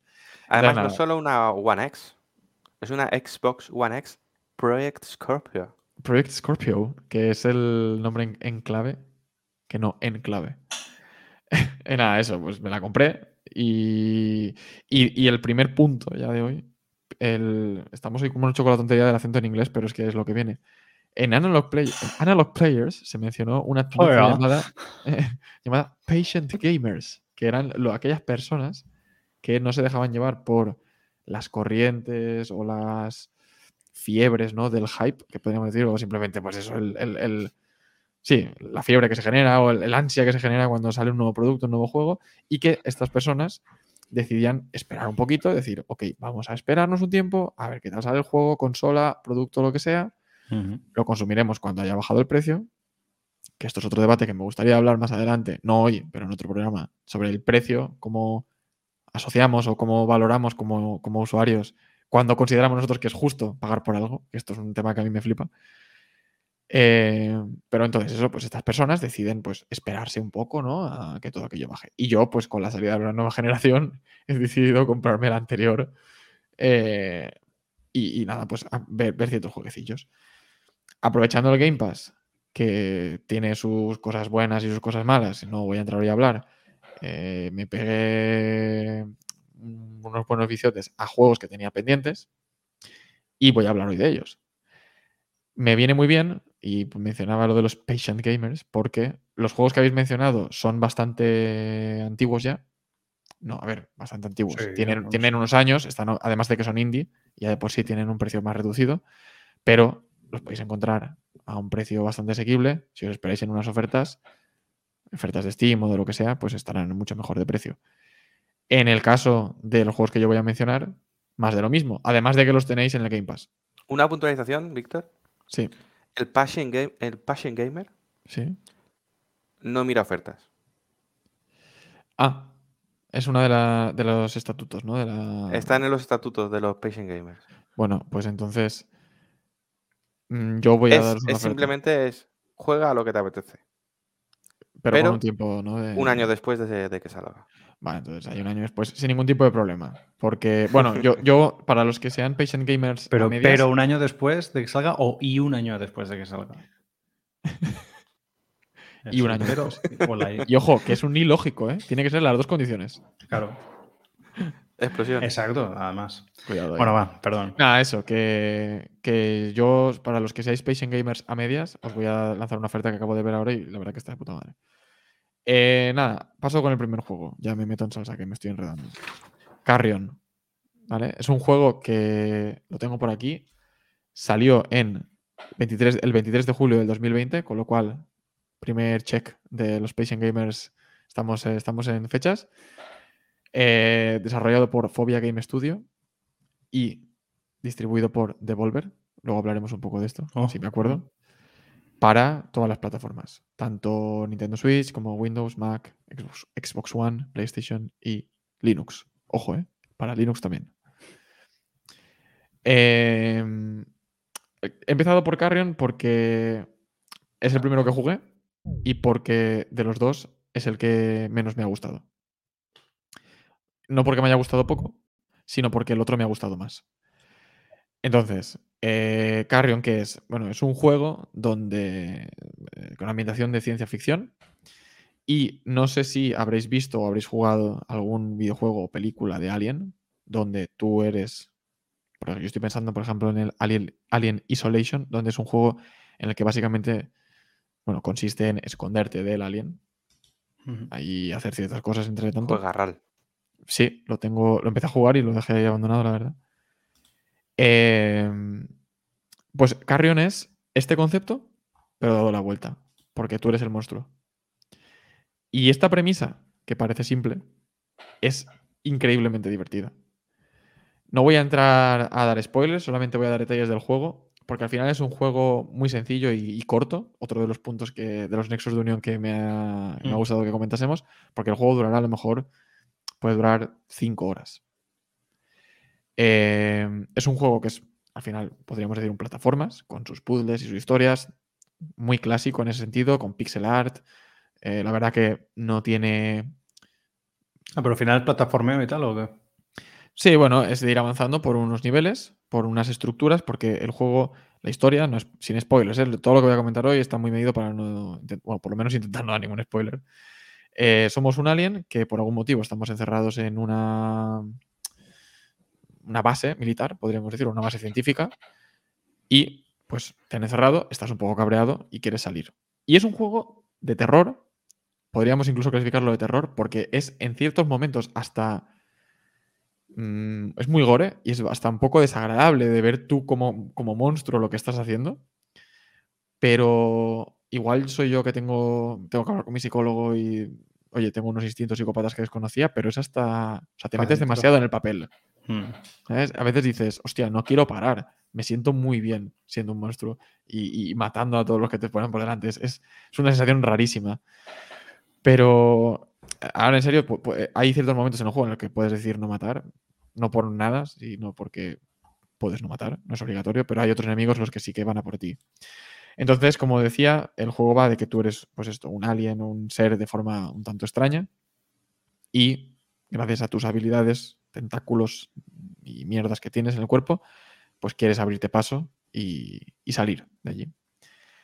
Y ya os digo, el juego en sí es muy sencillo, pero tanto el planteamiento como el arte, como la jugabilidad del juego en cuanto a los controles, cómo, cómo funciona y partes de la historia que vas descubriendo, de verdad, este juego es uno de esos que se dice que, conocéis la expresión esta de que es más la suma, más es el total que la suma de sus partes, pues es un claro ejemplo de, esto. Me ha parecido no una obra maestra, pero lo pondría mucho más alto que un buen juego, porque me ha encantado.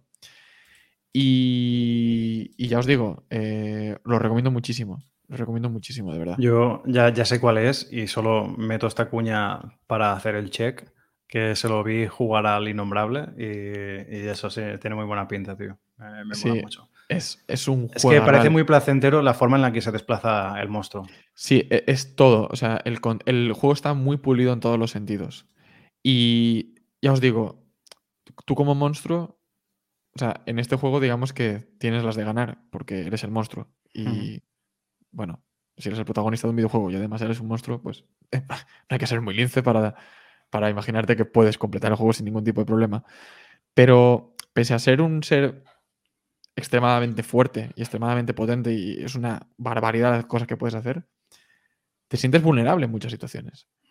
Y ese balance que consigue el juego entre, ojo, soy la hostia, pero me revientan si quieren, es muy, muy, muy, muy interesante como lo han conseguido. Y no me parece fácil.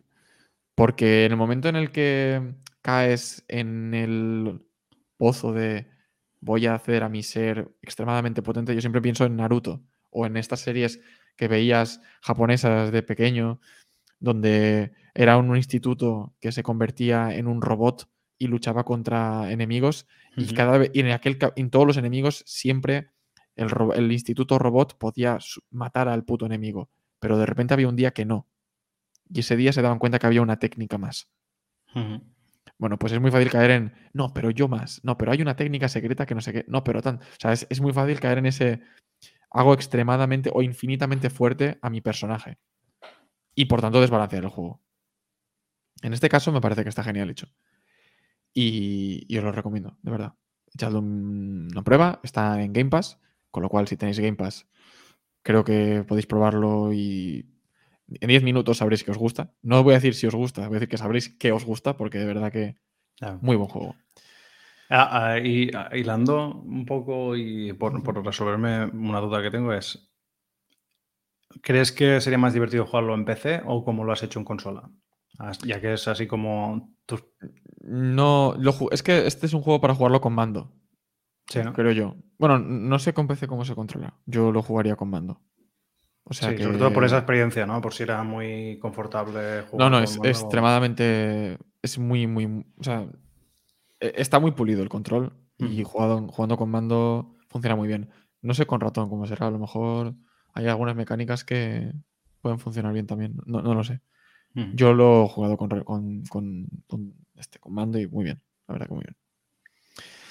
Y entonces, nada, simplemente esto. Primera recomendación, Carrion. Y la segunda recomendación eh, que voy a hacer hoy, que este. Igual a veces me da miedo vender los juegos demasiado bien y que luego sean un fracaso, porque justamente los he recomendado a un amigo, los ha jugado y me ha dicho, eh, están bien, pero tampoco ha sido.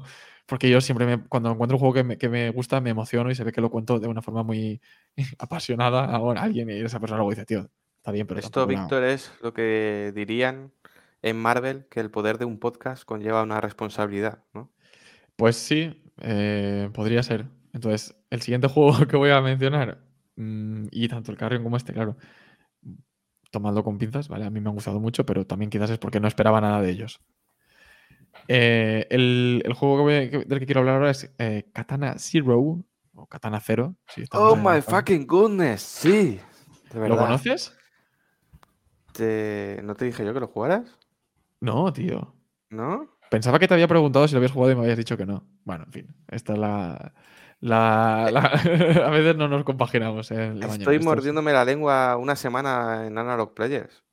No dio tiempo al último a, a- decírmelo, pero. a- Pues, a, analizarlo, pero es, es, eh, brutal. Es brutal. Yo Por favor, estoy- habla, habla, Víctor, habla. o sea, bueno, ya no, yo quería contenerme, pero Fran me ha, me ha- me ha Mira, echado el... antes, antes que digas nada, para los que estén tomando nota de que es un patient gamer, tengo que decirlo. Primero, que sea patient gamer quien quiera, que disfrute como quiera. Pero un patient gamer nunca puede tener Xbox Game Pass o un servicio similar. Esto es cierto. ¿Por qué? Porque hoy, como ha dicho bien Pau al principio, estamos a 12 de octubre. Katana Zero deja de estar en Game Pass el 15 de octubre. Sabía, sabía, es, es lo que iba a comentar, sí. Sabía que vas por ahí, sí. Por eso pensaba que. Es que me suena que eh, hablábamos tú y yo el otro día y te dije, Buah, juégalo porque se termina. O se, se Pues deja de Puede ser. De hecho, es que No no, lo sé sé, no lo dónde, sé. no sé dónde lo me apareció. A sea, no alguien sé se lo cómo dije. apareció. Eh, de repente se instaló en la Xbox. No sé si lo- me, me lo recomendó Game Pass, pero de repente dije, ¿esto lo he instalado yo? Y le di. Y le di por los colores de la carátula. Pues dale, dale, todo tuyo, Víctor. Eh, pues venga, vamos al lío, ya no me enrollo mucho más. Eh, Katana Zero, eh, juego desarrollado por Phobia, perdón, Phobia Game Studio no, estos son los de los de Carrion. Este juego está desarrollado por ASCII Soft y distribuido por Devolver, de nuevo. Esto ha sido puta casualidad, porque yo me enteré, o sea, me ha pasado una cosa muy graciosa, y pequeño inciso rápido, y es que me empecé a jugar al Carrion y cuando estaba a punto de terminarlo dije, hostia, es la polla, ¿quién lo ha hecho? Y bueno, miré y vi que lo había distribuido Devolver. Y dije, ah, hostia, me, cuadra, me cuadra con el tipo de juego, ¿no?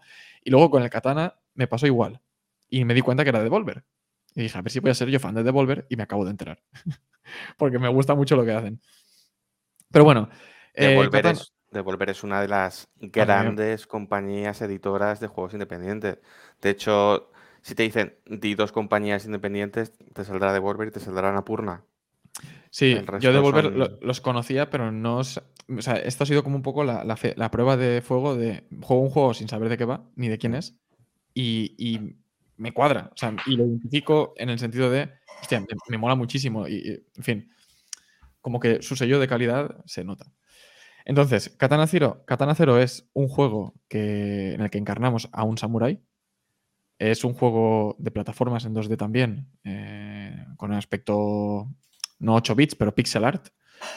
El aspecto, Scroll lateral. scroll lateral, sí. El, el aspecto y el arte del juego es increíble. De locos. Es.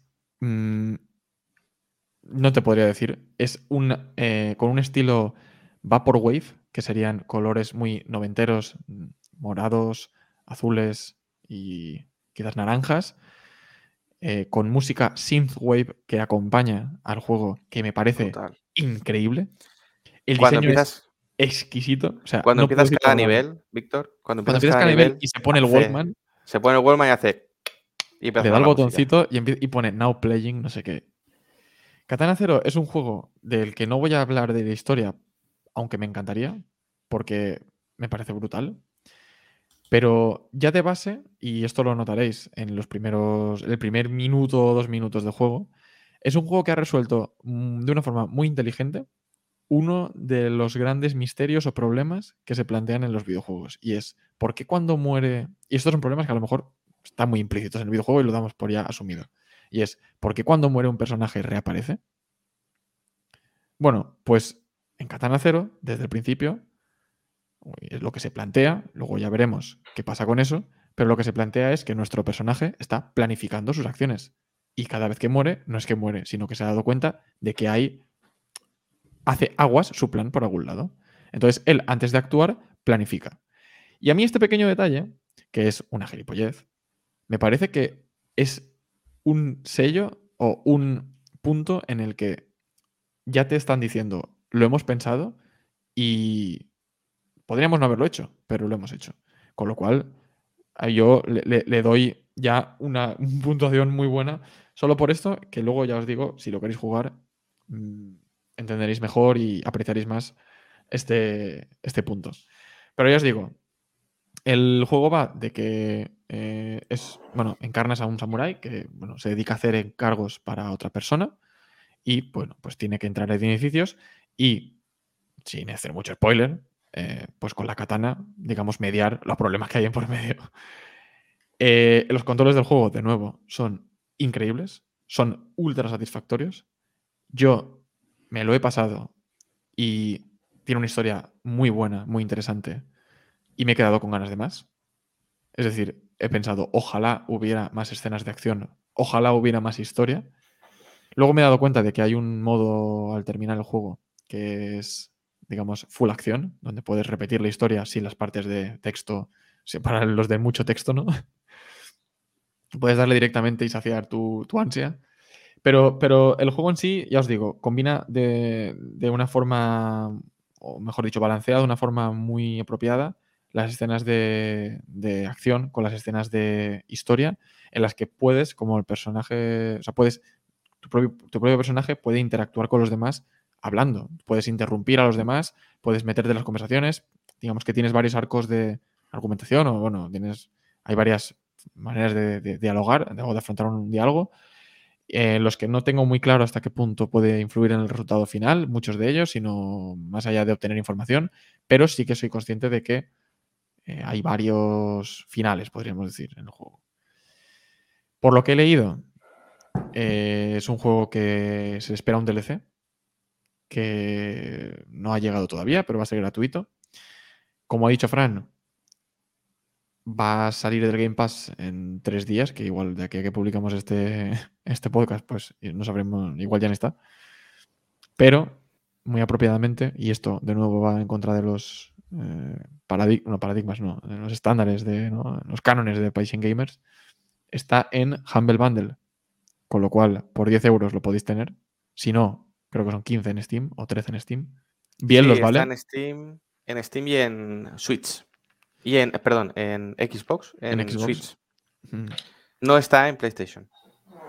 Yo os recomiendo muy encarecidamente que lo compréis, ya sea en Humble Bundle o donde sea. En Humble Bundle los tendríais junto con otros juegos, con lo cual, digamos que el, el valor que sacas por tus euros es mayor. Yo solo lo compraría y lo voy a comprar por, por esto.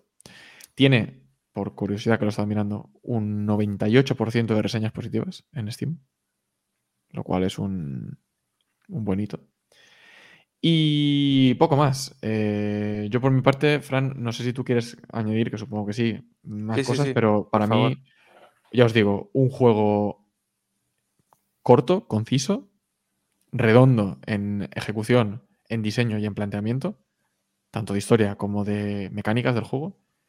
Y chapó, no tengo nada más que decir. Chapó a los a Askisoft y a Devolver.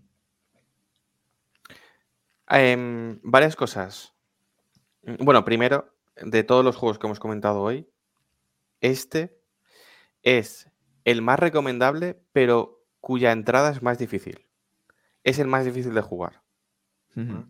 De hecho, a mí me pasó que hubo momentos en que tuve que dejar el mando y dejarlo para otro día.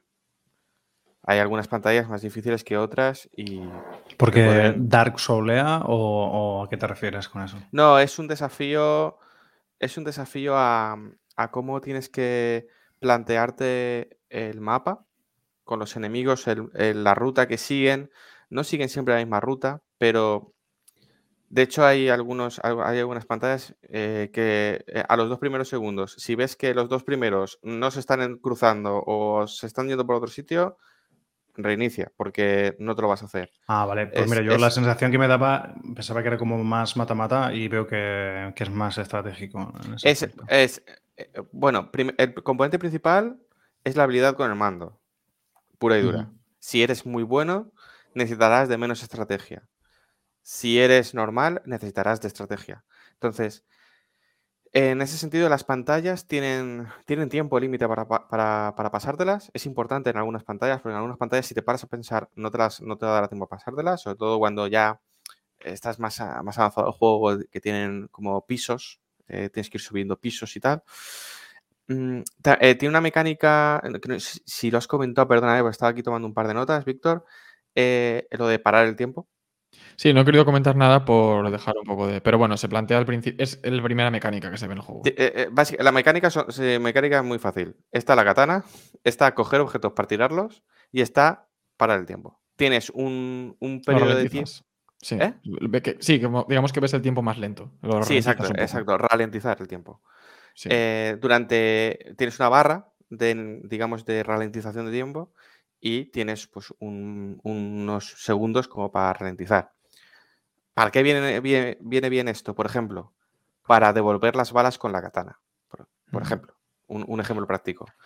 Ahora, eso sí, cuando devuelve las balas con la katana sin activar el- la ralentización, te crees puto Dios. Eres Dios. Es como hacer un parry. Eso es increíble. Es increíble.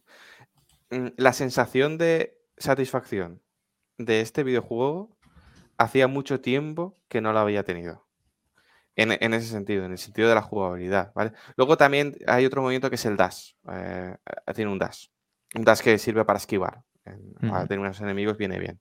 Y perdona, perdona Frank, Sí. que haga un pequeño inciso. En relación a lo que ha dicho Pau, este juego es un mata-mata en el que, o sea, no es un mata-mata, pero sí que puedes planteártelo como tal, en el que eres extremadamente poderoso, pero a la vez, y en esto tiene mucho que ver con Carrión, tienes que ser estratégico, porque hasta el más mínimo golpe te mata. Sí, Quiero decir, efectivamente. eres un samurái que, o sea, e- eres Dios, Mm, pero no dejas de ser una persona. Sí, sí, sí. Con lo cual, un puñe. Además, por lo que dicen en el juego, aunque en, en el pixel art no se aprecia tanto, eres un tío bastante delgado. Mm. Con lo cual, pues probablemente eres muy ágil, pero cualquiera te puede reventar. Sí, no, por lo que comentáis es muy...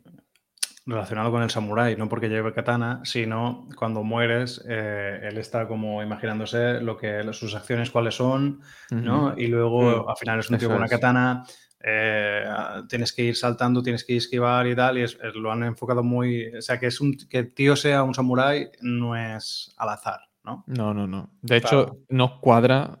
O sea, e- es una decisión creo que deliberada porque en Claro. muchas ocasiones no cuadra con. O sea, y en la historia se ve. Con el ambiente. Mm, Sí, en la historia se ve que dicen, Mm. coño, eres Que un parecía Sí. un poquito steampunk, ¿no? El- los colores y tal. Mm, Eh, Steampunk me refiero a, A ver. colores de luces de neón y no sé qué. tiene, un poco de, tiene un poco de eso en el sentido de eh, mm, narrativamente eh, la trama Hmm. tiene cosas, tiene cosas de ese, de ese estilo. Pero es la- Ujú. más la narrativa que la jugabilidad, Hombre, ¿no? Por, por- por el hecho de algunas cosas. El, el por qué puede ralentizar el tiempo, por ejemplo, ¿no? Pues ahí Mm. está. Mira, Porque el- es un aguerrido samurái y las ve venir. Exacto. Pues, eh, por ejemplo, las balas. Eh, hay gente que dispara pistola, met- eh, metralleta o fusil, ¿no? Un rifle, perdón, un rifle de asalto.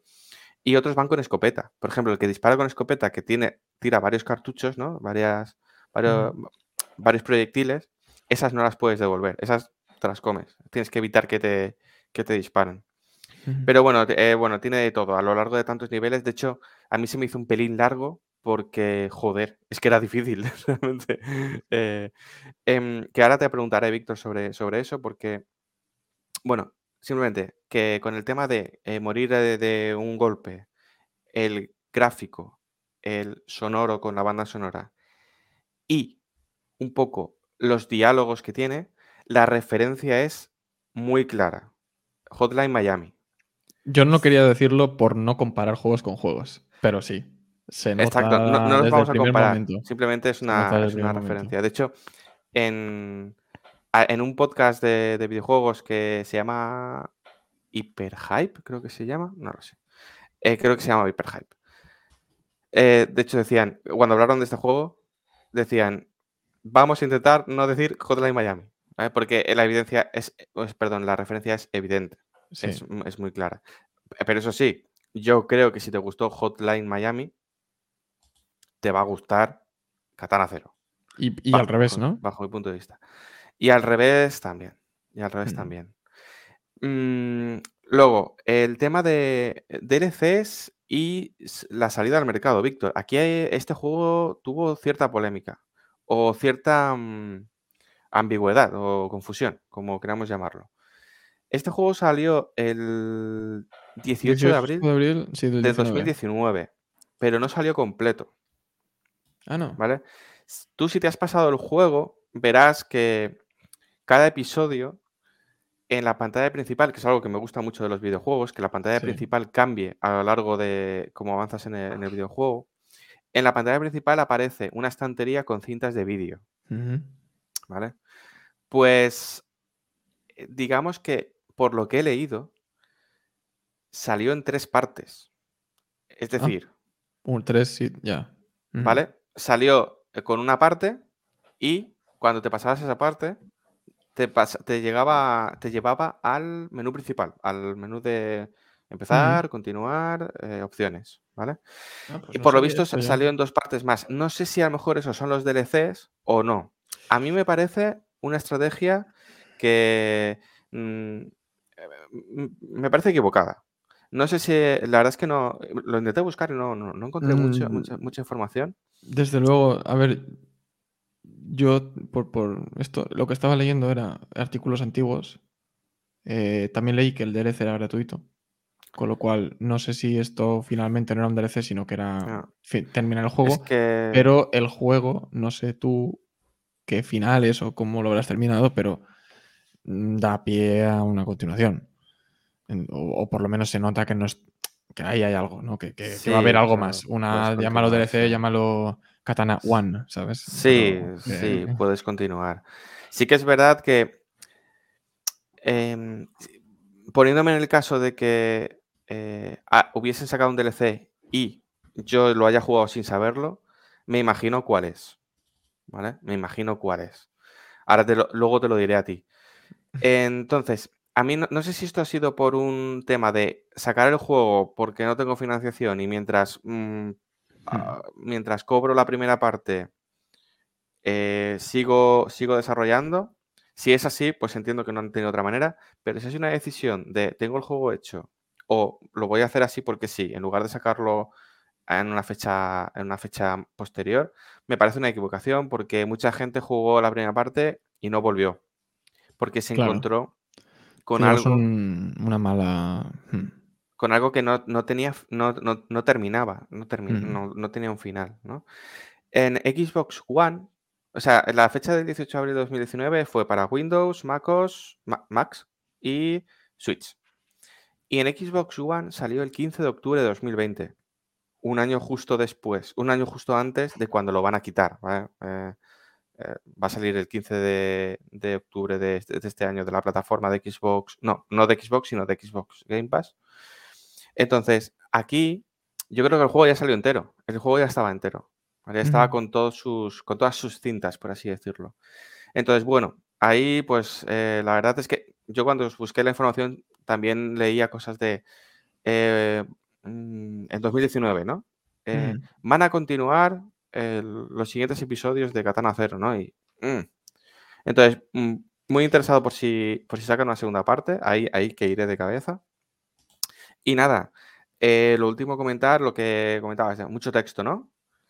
Este juego a mí me, me ha volado la cabeza. Solo con una mecánica que seguramente lo tengan. Lo tengan otros juegos, pero no, yo no, no lo recuerdo. Y, y es brutal. Y es la de, bueno, en todo juego conversacional, más o menos actual, sabéis que tenéis una serie de opciones para contestar y un tiempo para contestarlas. Normalmente ya no te... Este, este tipo de juegos que son, digamos, basados en decisiones, no te la dejan, no te dejan todo el tiempo del mundo, salvo que seas un juego muy rolero de, típico Baldur's Gate y cosas así, ¿no? Mm, Entonces, eh, aquí juega con ese tiempo.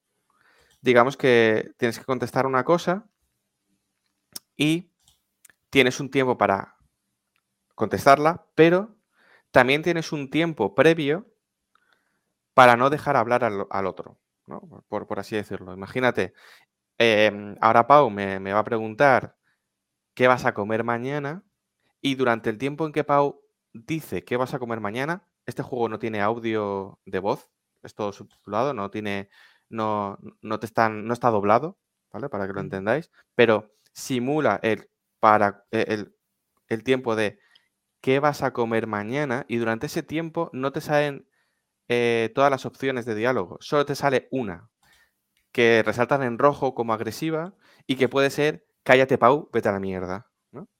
Y ahí se rompe el diálogo y termina. Eh, no, ya no es, ya no te vuelven a salir las opciones que, que iban a salir originalmente.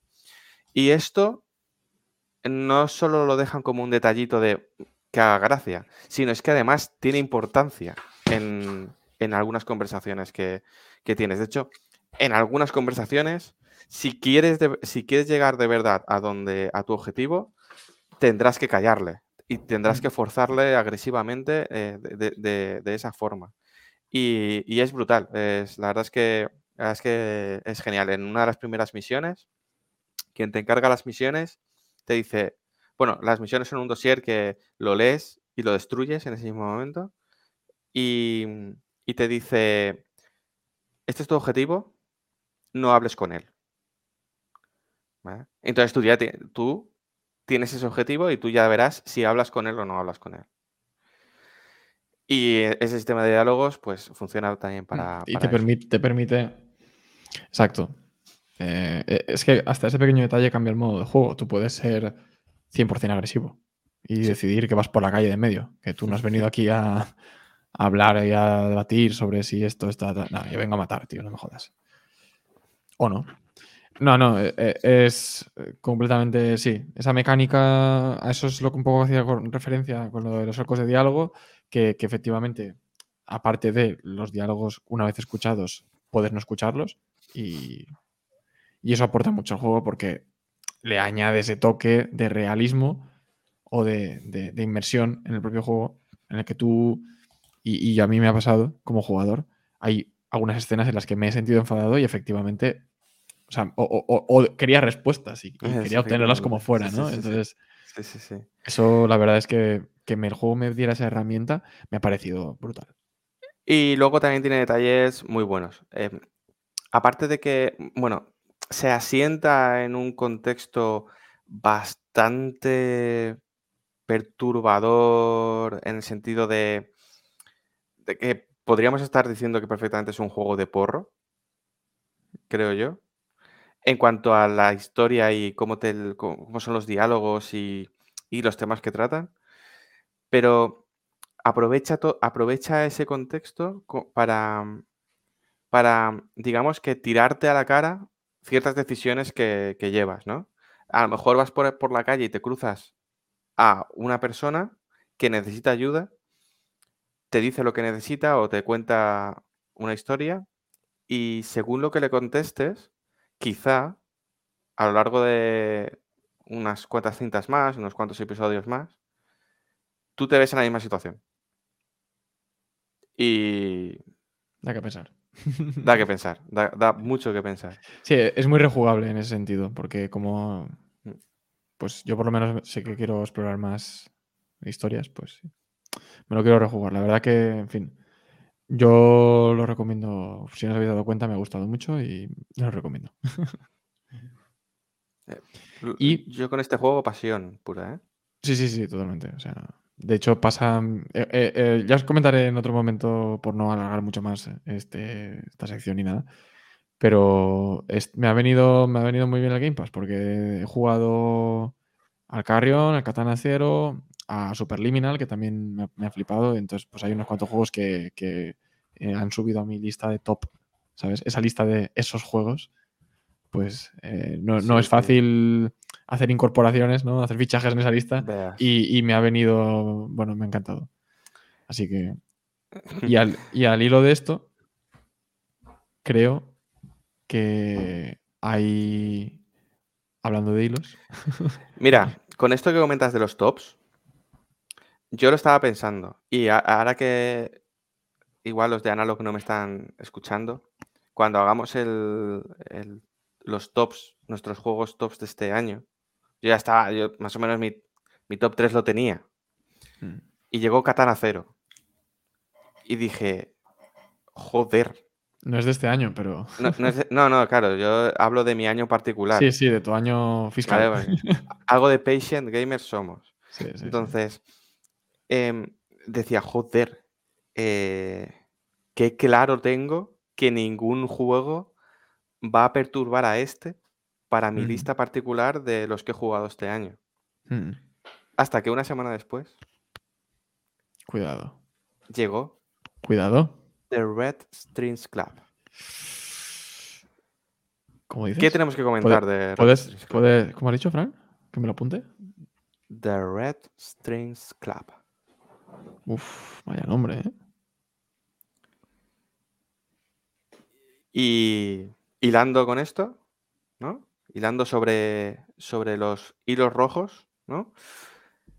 Tenemos algo que anunciar Cuidado. para la gente, eh, para la gente que quiere ver nuestras caras, ¿no, Pau? Hay- nos dijiste que hay gente que nos echa de menos. Sí, curiosamente sí. Hay gente que se ha sorprendido. sí. El único viewer se ve que. Hay mucho bollo ahora. Ojo, de Devolver también, distribuido por Devolver. Pero esto, esto está haciendo hoy un. eh, Distribuido por Revolver, eh, desarrollado por The Construct Team ¿Qué? en Benimaclet, Valencia. Oh, mamá. De la terreta, ¿eh? Totalmente. Ahí está. Al lado del tranvía. Y, y entonces, ¿qué tal? ¿Qué, qué- qué ibas a anunciar, Fran? ¿Qué decías? Anunciamos que tenemos intención de recuperar nuestro canal de Twitch de Bañera Pigman una vez cambiadas las claves de stream según recomendación del propio Twitch y jugar a The Red Strings Club con tranquilidad y debatiendo, filosofando sobre todos los temas que plantea este videojuego y este guion tan, tan, tan bien escrito, diría yo, por, por Jordi de Paco, de, de Construct Team. Y nada, eso, em, iremos, supongo que nos tendremos que organizar primero, esto simplemente es una idea. Igual hasta grabamos algún podcast de antes, y, antes de ir a Twitch, pero bueno, ya veremos. Pero nuestra intención es esa, es eh, jugar los, los, tres juntos más todos los que queráis venir a Twitch. Os lo anunciaremos en nuestras redes sociales, ya sabéis. En Twitter estamos ahí, publicamos de vez en cuando, tampoco damos mucho la brasa, simplemente eh, dejamos miguitas para que vengáis a escucharnos. Y ahí os, diremos un poco cómo lo haremos y, o cuándo lo haremos. Y lo que queremos es eso, jugar y debatir sobre los temas tan, tan profundos y tan interesantes que, plantea este juego. Y tomaremos las decisiones juntos, que hay muchas que tomar en, en, ese, en ese videojuego. Yo lo veo planazo, la verdad. No, no veo cómo puede salir mal esto. No tiene fisuras. Es un plan perfecto. ¿Cerveza? Red Strings Club. Benny Maclet. No sé. Yo. Yo estoy all in. Así que estupendo. Eh, pues nada. Em, por mi parte, bueno. Eh, yo no tenía nada más que comentar. No sé, vosotros. Todo en orden. Nos hemos quedado bien a gusto hoy, ¿eh? Sí. La verdad que ha, quedado un programita bastante aseado. Y ojo, me ha gustado este. este nos hemos puesto. Yo tenía un profesor de, seguridad informática que decía: Ahora me pongo la gorra de hacker y ahora me pongo la gorra de eh, ethic hacker y no sé, hacía como la tontería esta de las gorras, ¿no? Y me ha gustado esta gorra de analista, de video game analyst que nos hemos puesto. Ha estado, ha estado muy interesante. Y vamos, yo todo lo que hemos comentado va a la lista de, de to-dos, o sea que estupendo.